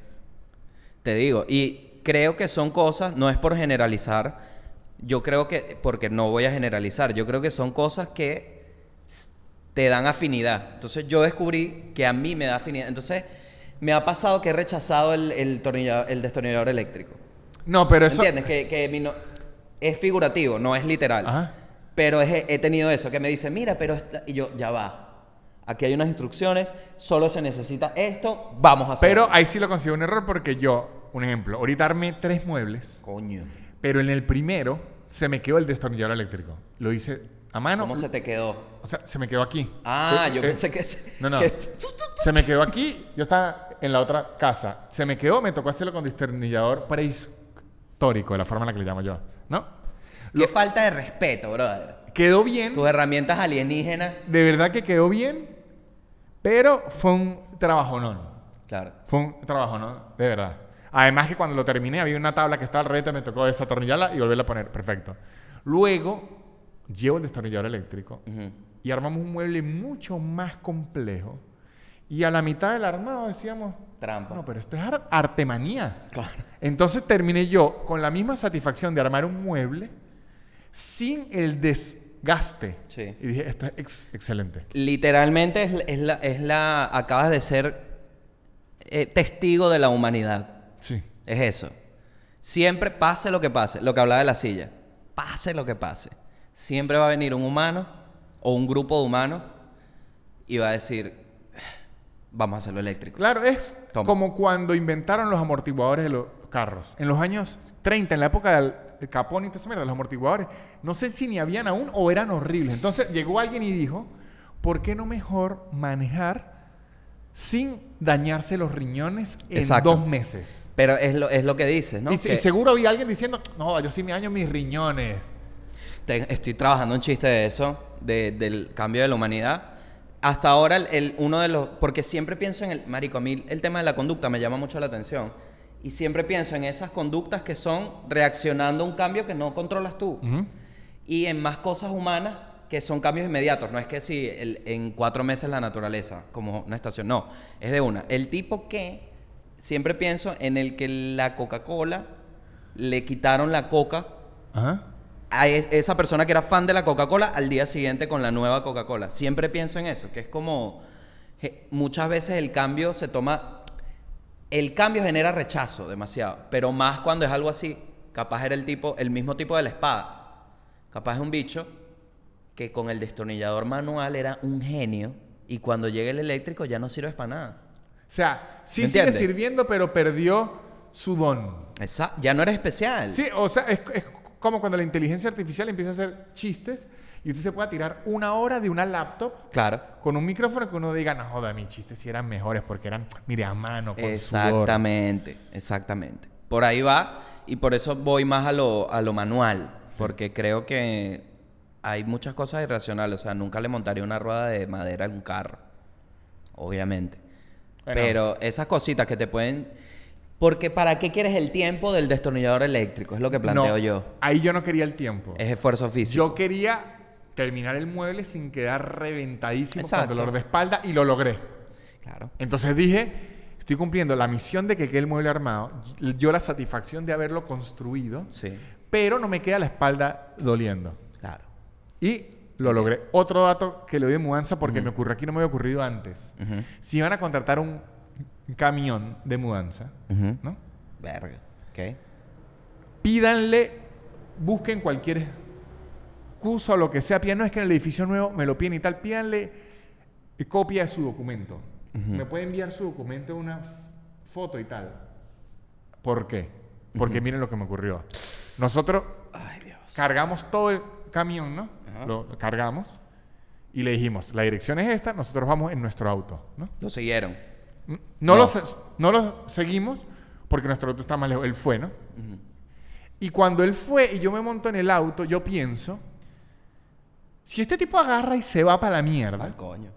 yo lo acabo de ayudar a robarme toda la casa. George Clooney. Ocean Eleven.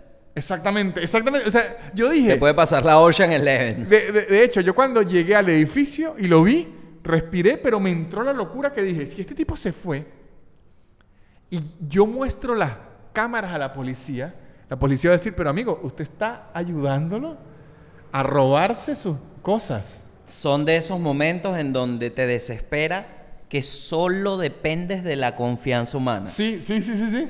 Me ha pasado. O sea, yo en el, momen- en el tra- trayecto, que son como unos 15 minutos de aquí a allá, dije, Dios mío, ojalá esté ese camión. Cuando yo llegue, si no, yo no vuelvo a confiar en ningún ser humano. Por eso es que los viejos son como son. Sí, Porque claro. ya alguien los traicionó. Obvio. Es que es muy desesperante. Por eso todo el mundo habla de la confianza y del humano. Y es, es bien, es importante. Pero cuando realmente estás en un punto en que solo te ata la confianza y, menos, y no conoces muy bien al humano, da miedo. Yo, me, yo me bajé de un show una vez y el primer, el segundo, segundo, tercer pensamiento que tuve bajando al backstage era, coño, ojalá me paguen. Claro. Porque, marico, uno se baja de ahí Ojo, el, el- el Mercado Libre de antes, que hubo mucho robo. El Mercado Sí, Libre huevón. antes era yo depositaba y yo tenía que rogarle al señor que me llegara la mercancía. Marico, yo, yo tuve un amigo que usted conoce en, Caracas y otro que pidió que lo acompañáramos a ir a otro, a otro estado a buscar al que lo había robado. A la verga. A ¿Por un montón. Claro, porque es que le robaron un poco de plata y él dijo, voy a ir a buscar a ese desgraciado que me robó. Y un amigo encontró al que lo robó y otro amigo llegó al lugar, no existía tal lugar. No, es que es, es muy demente. Sí, es sí. muy demente en verdad. O sea, es muy- muy demente cu- cuando usted hace algo y dice, si este señor no cumple lo que me dijo, Ajá. primero me roba y segundo, cuando yo le cuente esto a los demás me van a decir que yo era un idiota. O sea, uno queda en un punto en que dice, aquí yo estoy jodido por cualquier lado. Me pasó cuando reservé el apartamento. Que reservé y al final, cuando voy en el taxi, mi novio y yo nos vemos. Y nosotros dimos un realero y tenemos un papel. Ni llave, ni nada, marico.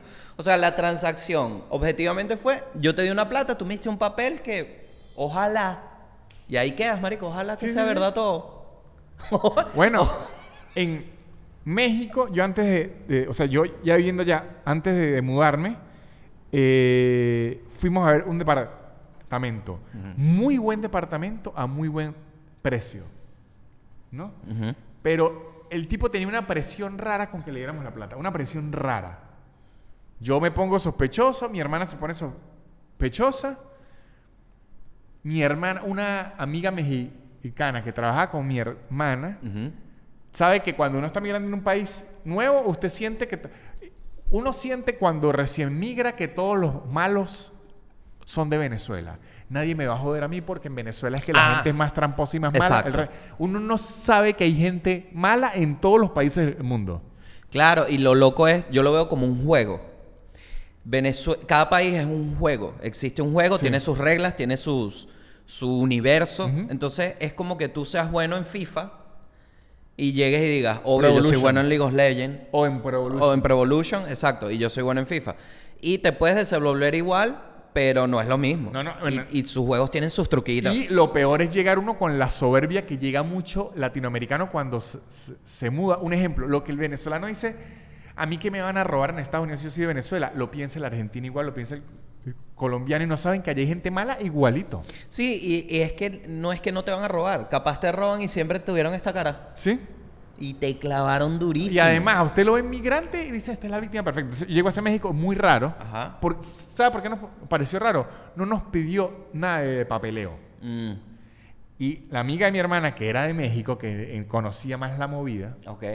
me dijo, ¿cuál es el nombre de la empresa? Lo buscó, lo googleó, tal, tal, tal, tal. La empresa no existía, sino más bien había visto posteos de gente en Facebook que decía, Quejas. nunca contraten a... Era que la gente alquilaba departamentos Airbnb, que si por un mes los ponía que estaban, que si a la venta, a, la, a- a alquilar, se lo alquilaban a gente, la gente hasta se mudaba con las cosas y después llegaba el dueño y ese peo. Mierda. Marico me dice, usted llega un día a su casa del Airbnb, alguien viviendo ahí, alguien le diga, no, yo pagué esto, un contrato, y el tipo diga, ah, pues este contrato no significa así. Claro, tu apartamento. Entonces lo dejaban a uno con ese peo ar- armado y el tipo se fue. Y de hecho, a los cuatro días, nosotros armamos todo un plan de estilo esto de Twitter que vamos a hacerlo, caer en la trampa, ¿qué tal? A los cuatro días lo llamamos para plantear otra visita, desconectado el chip. Se sabía. Seguro jo- jodió a alguien más y ya. Wow. Entonces, ese momento, entonces, ahora, ¿qué sugiero yo? Que cuando se van a mudar con un camión y tal, si no es una compañía de mudanza así, seria de contratos, sino es un tipo que tiene un camión, Ujú. invéntenle algo como, no, que saquen el edificio donde vamos, nos piden sus datos y tal, así sea mentira. Sí, sí, sí. Me puede dar que si su Creo y que es, ajá. Y luego, cuando llegue el camión y tal, anotan la placa. Por el simple hecho de si Es ese tipo arranca y se va, Yo te voy a agarrar ese consejo y voy, voy a aterrizarlo a nivel. Porque es un consejo estructural. O sea, meterle lo del camión es algo. Pero es literal no tener vergüenza de expresar tus dudas. Porque si me he visto, si sospecha, eh, eh, literal, sospecha.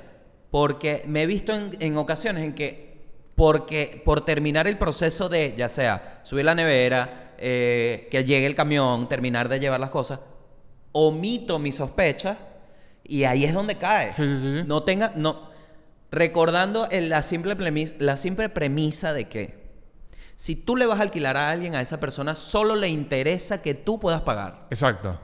Y para eso son todos los, la mayoría de los papeleos que están creados para comunicarte con el arrendatario son para tú demostrarle que puedes pagar. Ajá. Eso es todo lo que ellos te piden. Sí, sí. A la inmobiliaria, ¿qué le interesa? ¿Qué le interesa? Que tú puedas pagar. Sí.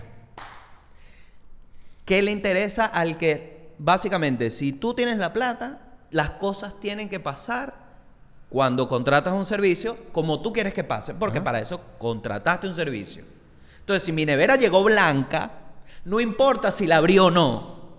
Me Lo gusta, que me importa gusta es que tenga mi nevera plateada, porque yo pagué esa vaina. Coño, capaz la enchufé, no sé. Me gusta, me gusta. No la enchufé. No enchufé la blanca. Pero sí la saqué. Y sabía que era blanca. ¿Y sabes por qué la saqué, chico? Porque había pensado, queda esa mierda así de lo mamado que estaba de cargar la nevera. No, claro, no, y la cagó y dijo, ¿sabes qué? Y la pedí, todo eso queda Eh, blanco. Vivo cinco años con esta mierda blanca. Sí. Y po- por, eso es que yo admiro, esto lo estoy preparando también es para rutina, yo creo que debería haber un alquiler de viejos, ¿no? Para reclamar. Porque yo siento que el humano llega a una edad en donde piensa eso, sabe que yo merezco reclamar. Entonces hay ciertas cosas donde uno sabe que lo están jodiendo, pero uno o no tiene el tiempo, o no tiene la energía, o tiene que hacer otra decir. cosa para reclamar. Pero Te usted alquila a un viejo, ¿no? Usted alquila a un sí, viejo sí, y le dice... Por eso es que mi yo recuerdo mi abuelo, él ya estaba retirado y todo, nos decía, yo le pago todas las facturas de todo. Usted ya las facturas las pagaba. Porque él decía, esto es un gran momento para yo ir a formar pelo. Claro. Y te digo, a mí lo que me afecta de la confrontación es que yo sé y me tomo muy personal el hecho de que ya me haya jodido. Entonces yo sé de que voy a tener una pelea por algo que en realidad yo siento que me merezco, pero al final vamos a llegar a un acuerdo. Entonces, todo ese proceso de molestarme, de revisarlo, atacarlo, tomarme el tiempo, es algo que hoy aún no lo tengo tan mordido.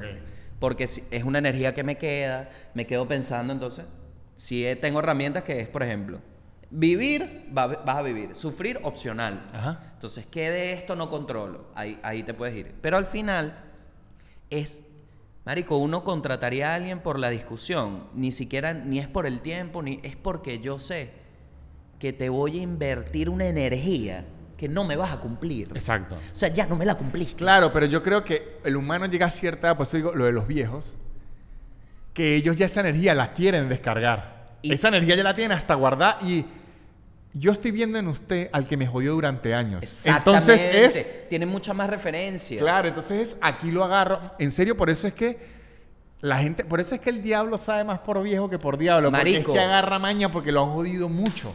Lo han jodido mucho. Literal. Tiene más referencia. Tiene más referencia. Por eso es que de repente usted un viejo le tranca la puerta del edificio en la cara y dice, no, pero yo vivo aquí, pero yo no lo he visto. Marico. Entonces, dice, no, yo, yo prefiero quedar como un grosero a que después lleven las cámaras, me mintió y me robó, no importa. Es que mira, me dijo, iba saliendo de mi casa un tipo apurado. Oye, vale, es que no tengo la llave, que en la moto. Y le dije, un momento, señora. Aquí tenemos que aceptar. Se lo dije así. Era argentino, por eso se lo expliqué tanto. Porque no me iba a poner todo y que no, papi. Ajá. Fui. Le dije, señor, hay que aceptar el hecho de que usted y yo no nos conocemos. Ajá. Yo nunca lo he visto acá. Así que lo lamento, yo voy saliendo, pero voy a cerrar la puerta. Y el tipo me dijo, es verdad. Claro. O sea, si tú te logras expresar así, el tipo que está del lado de vivir no te va a objetar porque, coño, Pero ahora Es verdad. yo también tengo una mejor, una, una mejor no, una distinta para la confrontación aquí, que es, yo he descubierto, cuando uno es migrante en un país y la otra persona ya sabe que la discusión o la está perdiendo o algo así, va a poner todo su pensamiento en que usted es migrante y no se están entendiendo bien, mm, ¿no? Entonces yo he aprendido que cuando usted va a hacer un reclamo, tiene que hablarle en la jerga de ellos. ok. Yo aquí he descubierto que cuando alguien le está bailando mucho a uno, usted le dice, yo siento que me andan pelotudeando, hacen, yo lo- se lo he visto en la cara, oírme mi acento, decirle, siento que... Es clave no decirle que me está pelotudeando, es decirle, yo siento que me están Sí. pelotudeando, que sería en venezolano diciendo, yo siento que me está mamando gallo. Cuando dicen, este me está sabiendo comunicar, que yo estoy bailando, se ponen recticos Claro. y empiezan a aclarar toda la situación de una, porque es como usted decirle a un venezolano, mire, yo estoy sintiendo que usted me está mamando gallo. Debe- Entonces, cuando usted se lo traduce en su idioma, él dice, ah, no, este, este sabe. Claro. 100%. Eh, eh, y es algo, es la última defensa. Sí. Eso, el que no eres de aquí. Sí me pasó que pasando la nevera no podíamos, no podía pasar. Y le digo al tipo, mueve un poquito, que el asado me tiene mal, me dice. Y el tipo me dice, ah, le echas la culpa al asado. Y yo, sí. Me dice, ¿cuánto tiempo tienes acá? Le digo, tres años. Y me dice, ah, sí, es el asado. Claro, Claro, sí. viejo. A mí un día, Claro. a mí un día en México, eh, yo tenía un- una bombona de gas por depar- departamento. Era como de una vecindad. Llega el gas, me echa eh, gas y se está yendo. Yo abro la hornilla y digo, no tengo gas. Y me dice, ¿cómo que no tiene gas? Yo dije, pues no tengo. Me dice, no, pues si yo se la vacié. Y yo le dije, señáleme qué bombona llenó. Me señala, le digo, esa no es mi bombona. Tú me dices, ah, pero ya la vacié. Yo le digo, y, y ojo, y eso está diciendo de buenas porque al final yo no quería pelear con el tipo, yo Claro. quería era tener gas. Sí. Le digo, ajá, pero ¿qué hago? Eso es clave, marico, identificar Uno lo que tú saber. quieres. A veces uno quiere pelear, a veces uno dice, esto se va a perder, yo quiero es la pelea. Mm. A veces, y otras veces yo quiero que me solucionen. No, Sí. hay veces donde por lo menos cuando un taxista lo está paseando a uno, ya no se puede hacer nada. Entonces, Bueno, me pasó que cuando ya tenía mi nevera en la casa, lo, el, uno de los, de los tipos me empezó a hablar como medio y yo ya como, ya mi nevera está aquí. O sea, ya de aquí para adelante puede ser lo que sea. claro, entonces Puede ser muerte. Ya mí no me Exacto. nada. Así me ha pasado a mí con los taxistas, que yo ya, ya, ya cuando me pasearon, yo digo, yo ya lo único que le quiero decir a este tipo es que es un ladrón. ¿Sí entiendes? Yo ya sé que me va a costar mil Bien, pesos de bien, más, pero yo ya quiero transmitirle a él que yo sé que es un maldito ladrón. Hijo de Entonces, puta. Hay veces en donde uno en vez de eso quiere la solución. Uno Sí. tiene que elegir cuál, no puede elegir los dos. No, los dos no pasan. Entonces, yo digo al de la bombona, ajá, necesito que me la... Entonces me dice, ah, me dice, ajá, pero yo ya la llené. Le digo, ajá, pero no es la mía. Y me dice, entonces, tiene que decirle a su vecino, me dijo a mí, que pida gas, ¿no? Y ese gas se lo pones a su bombona. Y yo le dije, ¿por qué no se lo dice usted? O sea, esto lo tendría que resolver es usted, Tu error, no claro. yo, porque fue su error. Y sabe que me empezó a decir, se nota que no eres de México. Porque la gente honrada de México, tú me lo estás diciendo. ¿Cómo? como- toda una labia que yo apenas me dijo, se nota que no eres de México. Y dije, aquí me está labiando por extranjero. Me tocó a mí ir al final, Decirle al vecino. diré vecino, porque yo no era honrado como los mexicanos y le estaba diciendo a un mexicano in- ladrón inútil, no a un mexicano, a usted. Claro. No, a, a México sí, no. como que uno entiende que no, es que en México, Es- no, claro, pero entonces- el gas en México eres por tú. eso es que digo el énfasis cuando uno es extranjero Claro. y usted se quiere meter una pelea, uno dice, ¿sabe qué? Mejor le digo mamá huevo, no sé qué. Así no, porque él dice, me está hablando en su otro idioma que no. Lo mejor es hablarle en el de él, porque ellos quedan. Dicen, o sea, dicen, yo sé lo que usted está haciendo y se lo voy a decir en su idioma. Sé que aquí no me va a decir que fue un error de comunicación. Claro. Aquí en Argentina, cuando usted le dice a alguien, yo siento que usted me está pelotudeando de se una activan, vez. Se activan. De una vez. Sí. Sí, cuando le demuestras que, que, que, bueno, a mí me quisieron hacer esa con una milanesa. Llegó el queso, estaba malo. Y me dice, no, es que aquí en Argentina la servimos así. Y le dije, mi vida. Así, mi vida. Yo vivo acá. Yo he comido milanesa y esto es una basura. De Yo- hecho, me voy. Yo ahora tengo una que, que la hago siempre que me dicen, no, pero es que tú no eres acá. Y digo, no, yo, soy de acá. de una. Quedan como, o sea, pues, si no le tocarías ahí, ¿por qué hablo así? No sé, pero yo vivo aquí desde siempre, yo nací aquí. Quedan como locos. Es decirle que no ponga mi acento y de donde soy en esta discusión. Esto es de una milanesa. 100%, brother. A- Así, ¿Sabes qué, fue una vez? Iba yo cruzando, cruzando un cruce peatonal Ok. y un viejo casi nos atropella. Ujú. No, ponemos a, a pelear. Mi novia es mucho más efusiva que yo. Ahí sí se le sale el Caracas. Yo soy muy andino. Se le sale el Caracas y empieza a manotear y a todo. manotear, a manotear. Y el tipo dice, es que acá en Argentina es así. Y le dije, ¿cómo es acá en Argentina? Atropellan a la gente en el cruce peatonal. Y apenas le dije eso, arrancó. Pero era como que, Claro. acá en Argentina es, ¿cuál es el sistema? La gente no... O sea, ¿qué es lo que usted me...? Pero no es eso, es que dicen, es de otro país, listo. Sí. Es que no entiende. Entonces, por eso que le digo, si usted se lo traduce argentino, ya esa no se la puede decir. Claro, claro. Claro. Incluso me ha ocurrido a mí cuando tengo una discusión por chat con alguien de cualquier de un tipo un servicio que pedí cualquier cosa, siempre uso a Lucas Laurientes, mi traductor, y le muestro los chats y le digo, en esta conversación yo estoy quedando como un grosero, no, porque a veces Claro. uno no entiende que la forma de hablar de uno es diferente y le dicen, 100%, sí está quedando brother. como un grosero. Entonces, si uno está quedando como un grosero, tengo que bajarle dos cambios Sí. y empezarle a hablar dif- diferente. Y sí, y sí. Eh, eso es, es peligro. Es un peligro porque uno no sabe qué es esto. Me pasó pagándole un comediante en Chile. Le- para mí, Marico, no hay nada más sabroso para mí que que tú te vas de un show, sea el que sea, y te den una paca de billetes. Claro, de una. Divino. Fresco. Me encanta. Y cuando lo hice, me dijeron como, no, eso es muy, muy de mala educación. Y yo, darte dinero por hacer comedia.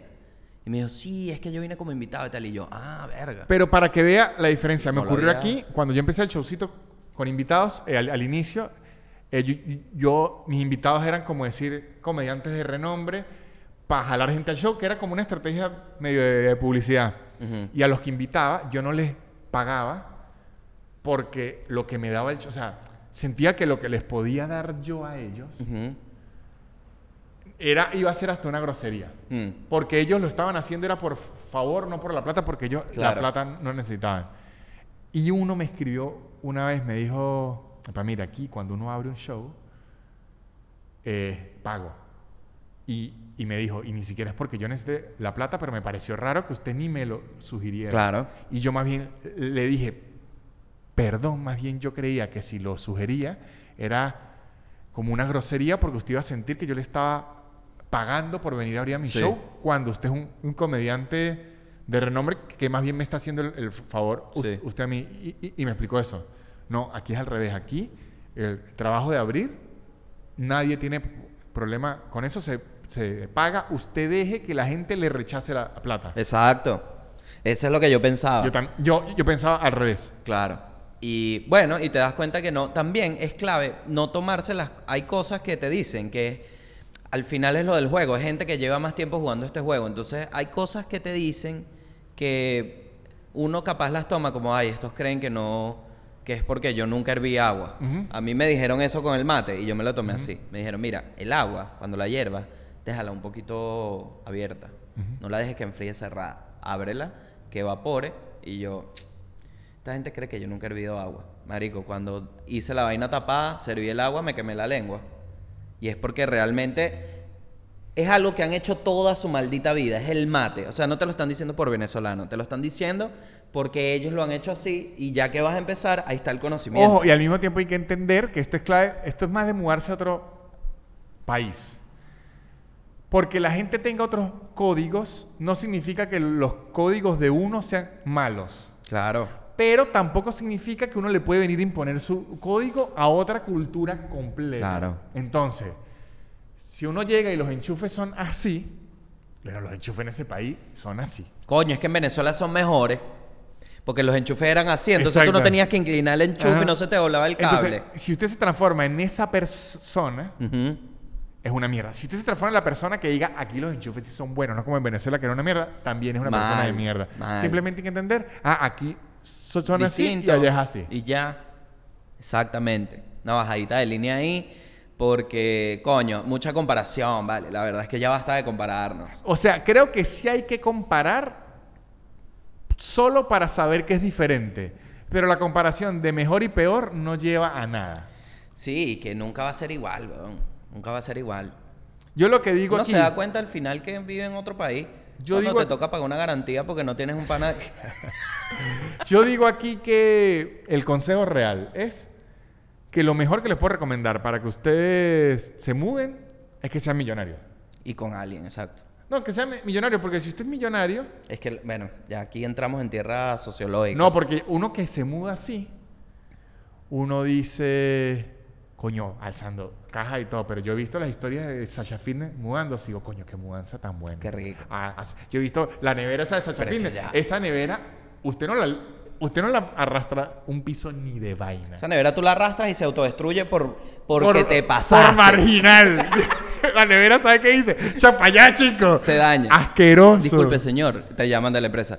Eh, mira, se me dañó, no prende. Pero disculpe, ¿usted arrastró esa nevera? Y que sí. Lea detrás y dice, apenas se arrastra se autodestruye Sí, por marginal. Por marginal. El me toques asqueroso. Pero es que te digo rico porque ya Sasha hizo su casa. Claro. O sea, si yo estoy así ahorita planeando un huequito que tengo para hacer un estudio y estoy emocionado que ya quiero ver eso armado para hacer lo que sea ahí. Imagínate armar desde plano, marico. Ah, que primero tú hagas un plano, luego lo veas aterrizar. Que de hecho, al hacer un plano, usted ya hace las cosas pensando en lo que quiere. Les voy a dar un ejemplo. Aquí me ha pasado, en Buenos Aires, no en este departamento, en muchos departamentos. ¿Cómo le has dado palo a este departamento? Bueno, porque me trató, me trató muy bien, pero luego me dio una cachetada, chicas. En Buenos Aires, no en esta maldita No, no, no. No, porque le digo, aquí en donde va la lavadora, en el lavadero, no entraba por la puerta del lavadero.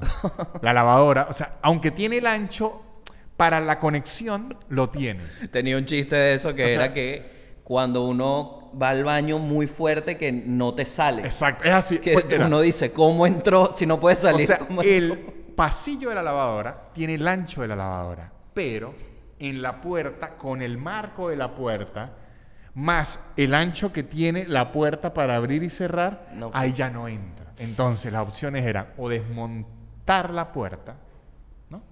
O lo que hice yo, que fue meter la lavadora por una ventana.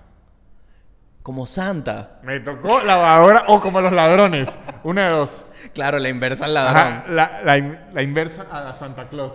Que en vez de llevar los regalos, se, lo- se los lleva. Me tocó hacer eso. Entonces yo ya sé que cuando yo, si alguna vez voy a construir mi hogar, yo pienso, ¿podemos hacer la puerta de la lavadora lo suficientemente grande para que entre la lavadora? Una lavadora, Ajá. claro.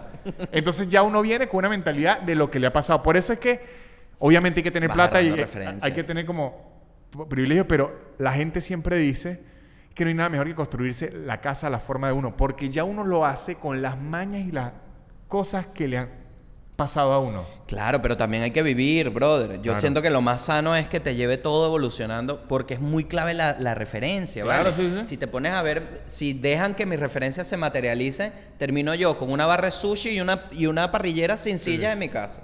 Ojo, y un ejemplo, yo he tenido, no lo he disfrutado, pero a mí me ha tocado mudarme mucho. Entonces yo ya me he mudado en planta baja, Yo ya viví en primer piso. Ya viví, este es un piso 5, ya viví en piso 10. Entonces, yo ya medio sé. Estás manejado. Yo ya sé que planta baja intento. Nunca hay gente que le fascina planta baja porque no le gustan las escaleras. Sí. Pero a mí lo que no me gusta de planta baja, sobre todo en donde vivía yo en Venezuela, es que usted de repente está en su cuarto, mira la ventana, un vecino. Claro. Duro. En planta baja usted está muy a la merced de Sí, la sí, gente. sí. Bueno, este primer piso da hacia un patio, o sea, eh, no está en la principal. Lo- Es perfecto. Lo, que llaman hacia el pulmón. Em, no, no es pulmón tampoco. Es como la parte de atrás del edificio. Ok. Pero hay como un espacio que es de una casa. Ok. Es es de una galería, en verdad. Entonces, está. Pero eso es un tip de mudanza. Ojo con los primer pisos. Claro. Y recuerda siempre que todo lo que sale, hay un sentido común que se propone. Por ejemplo, en ese ejemplo que tú dices de, estaba actuando raro. ¿Por qué actúa raro? Porque bajo tus referencias de lo que debería pasar, hay algo que está sospechoso. Ajá. Pasa lo mismo con los sit. Te dicen un primer piso, ya tú piensas, uy, primer piso, está cerca de la calle. Todo eso es verdad. Sí. Todo eso es real. Entonces no, no lo, Exacto. no lo No lo odies. ignore, sino busque que lo convenza. Le voy a dar este otro ejemplo y con esto sí cerramos porque es mi consejo que he dado siempre. Consejo ultimate. El de ser millonario es una genialidad. Ese es el mejor consejo que doy. De hecho, el que, que me esté oyendo y que tenga la oportunidad de ser millonario, séalo. Verga, qué, qué increíble. sí. Séalo, ser millonario. Y, y hey, suscribo también de mi parte. Si puedes ser millonario, dale. Yo he oído gente que dice, no, ese huevón que se cree simplemente porque heredó unos apartamentos. Y, ojalá. Lo que está hablando es la envidia, desgraciado, ¿no? Sí. A lo que yo hubiese queri- querido heredar tres apartamentos. Sí, ya lo de ser feliz ya es por tu parte. Exacto. Pero trata de ser millonario. Y le voy a dar este consejo. Cuando usted tenga la sospecha, no tenga miedo de hacer un, un ejemplo clarísimo que siempre se lo doy a la gente. Si a usted alguien le escribe por WhatsApp pidiéndole plata Soy María. o pidiéndole datos, no, porque puede ser su papá, su hermano, el que sea, dígales cualquier excusa, cualquiera, pero dígale, ¿será que me puede enviar esto por nota de voz? No, de verdad. Porque si es alguien que les robó el celular a su familiar, a su novio, a su esposo, a su mamá, Mm, ya, claro.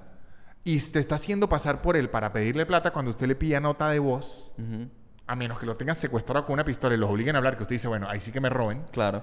no van a, a poder. Pero el mayor robo que yo he visto por WhatsApp es, no, es que mi tío me pidió plata, se la pasé, le habían robado el celular, porque eso es lo que hace la gente, apenas le roba el celular a alguien, Sí. ven las conversaciones que tienen, intentan adivinar qué nexo hay y le piden plata. Claro. Por eso es clave tener una mala foto de WhatsApp. Y pidan Clave. nota de voz. Así sea su papá, su esposo, que digan, que digan, ah, pero ¿por qué me pide nota de voz? Bueno, envíemela.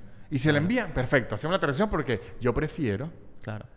que usted sepa que yo soy un paranoico, pero que no me roben, Claro. a que yo por decir no prefiero quedar como paranoico. Es como cuando Sí. estoy caminando en la noche en una acera, viene gente rara, no me voy a cambiar de acera Bueno, para que no- yo no piense. que Tenemos no un ejemplo. Tenemos un ejemplo cuando íbamos en el Twingo. Exacto. Y empezaron a echar tiros. Y yo no quería acelerar para que tú no supieras que yo estaba nervioso. Exacto, y yo le dije, Gabo, no, que... Gabo lanzándose la calle. Yo sé que es normal los tiros por No, aquí. vale, eso es, eso es fuegos artificiales. Acelere, de puta. Eso es fuego artificial y le vi que...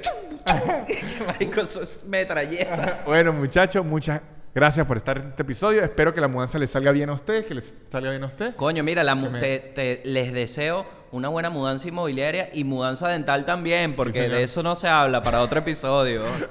El episodio de mudanza dental en el odontólogo. lo grabamos. Eh, que debo decir, no, no vamos a grabar un siguiente episodio de mi odontólogo, porque mi odontóloga se mudó. no. Andrea, ¿qué pasó? Pero que compró nevera. No, se mudó, se fue para Canadá. Que es una mudanza que uno dice, coño, no le puedo decir que se quede. Coño, es otro tipo de moneda. Sí, yo le digo, la verdad la entiendo, me da dolor, Claro. pero la entiendo que es lo que me debería decir el del agua a mí, pero seguro el, el del agua es igual de Está comprensivo. abajo, está abajo. Yo tengo miedo de que bajemos y esté el tipo así. Yo sabía que tú estabas ahí. Muchachos, lo que les voy a decir es que también se pueden mudar a patreon.com slash nanutria, donde tengo muchísimo contenido extra. Tengo fragmentos míos haciendo chistes en vivo con la audiencia, fragmentos largos. Tengo los lunes de preguntas y respuestas, subo los episodios un día antes y subo las labias de parrilla. En, en Patreon están cuatro meses antes. ¿Cuatro O sea, meses? La que sale en YouTube hoy salió en Patreon hace cuatro meses. Verga. Por eso es que de repente usted ve en YouTube, ¿por qué andan hablando de Serena Williams ahorita? Porque esa labia se grabó cuatro meses antes. Sí. Entonces, si quieren ver todo eso, hay un Discord donde te- tenemos una comunidad y además me apoyan a mí con dinero para esto seguir haciéndose. Coño, para tener pa' pagar la mudanza, Para pagar weón. las mudanzas, para pagar gente que alce la nevera y no la alce yo. No, bueno, y para pagar el sitio donde va la nevera. Eso también, muchachos. También, rey. También invito a que busquen las entradas para mi show en soynanutria.com, que voy a ir a Lima. Voy a ir a Asunción en ¿Qué fecha? Paraguay el 17 de, de- de mayo, a, Ah, a Lima. mayo. Asunción en Paraguay, no sé si el 16 de mayo o el 18 de, de mayo porque está el flyer, pero ese fin de semana voy a Asunción en Paraguay y voy a grabar el Gocho de Oro aquí en la capital de Argentina el 5 de marzo. Dios. Y todas las entradas están en soynanutria.com y también le quiero agradecer a los patrocinantes que son los que hacen que este podcast siga vivo, arroba blue bajo English, un curso de inglés en su tiempo y en su espacio, sin aplicaciones raras para que usted pueda hacer la mudanza en inglés. Claro. Usted puede decir, hey, hey, hey, hey, Stop. stop Help me here. with the, re- the refrigerator. Yo porque estoy con Green. ¿Qué es green? Green English. ah, es el contrario de Blue Sí, English. estamos... y Blue English Somos competencia. es con B, es con B pequeña y green es con M. Ajá. Green English. Brain English. Muchachos, métanse en arroba blue guion bajo English, blue como pequeña, curso inglés en su tiempo y en su espacio. Muchas gracias. Adiós. Swill the bill, y'all. La élite. Barrera. Yeah. Shit. Su, su, su, su, super increíble. Pop, pop, pop, pop, podcast de Nanutria. Su, su, su, su, super increíble. Pop, podcast de Nanutria. Es casi una hora llena de locura y un acento gocho que es una dulzura. El perro siempre jodiendo la grabación y él soltando pura desinformación. Su, su, su, su, super increíble. Pop, pop, pop, pop, podcast de Nanutria. Su, su, su, su, super increíble. Pop, pop, pop, pop, podcast de Nanutria.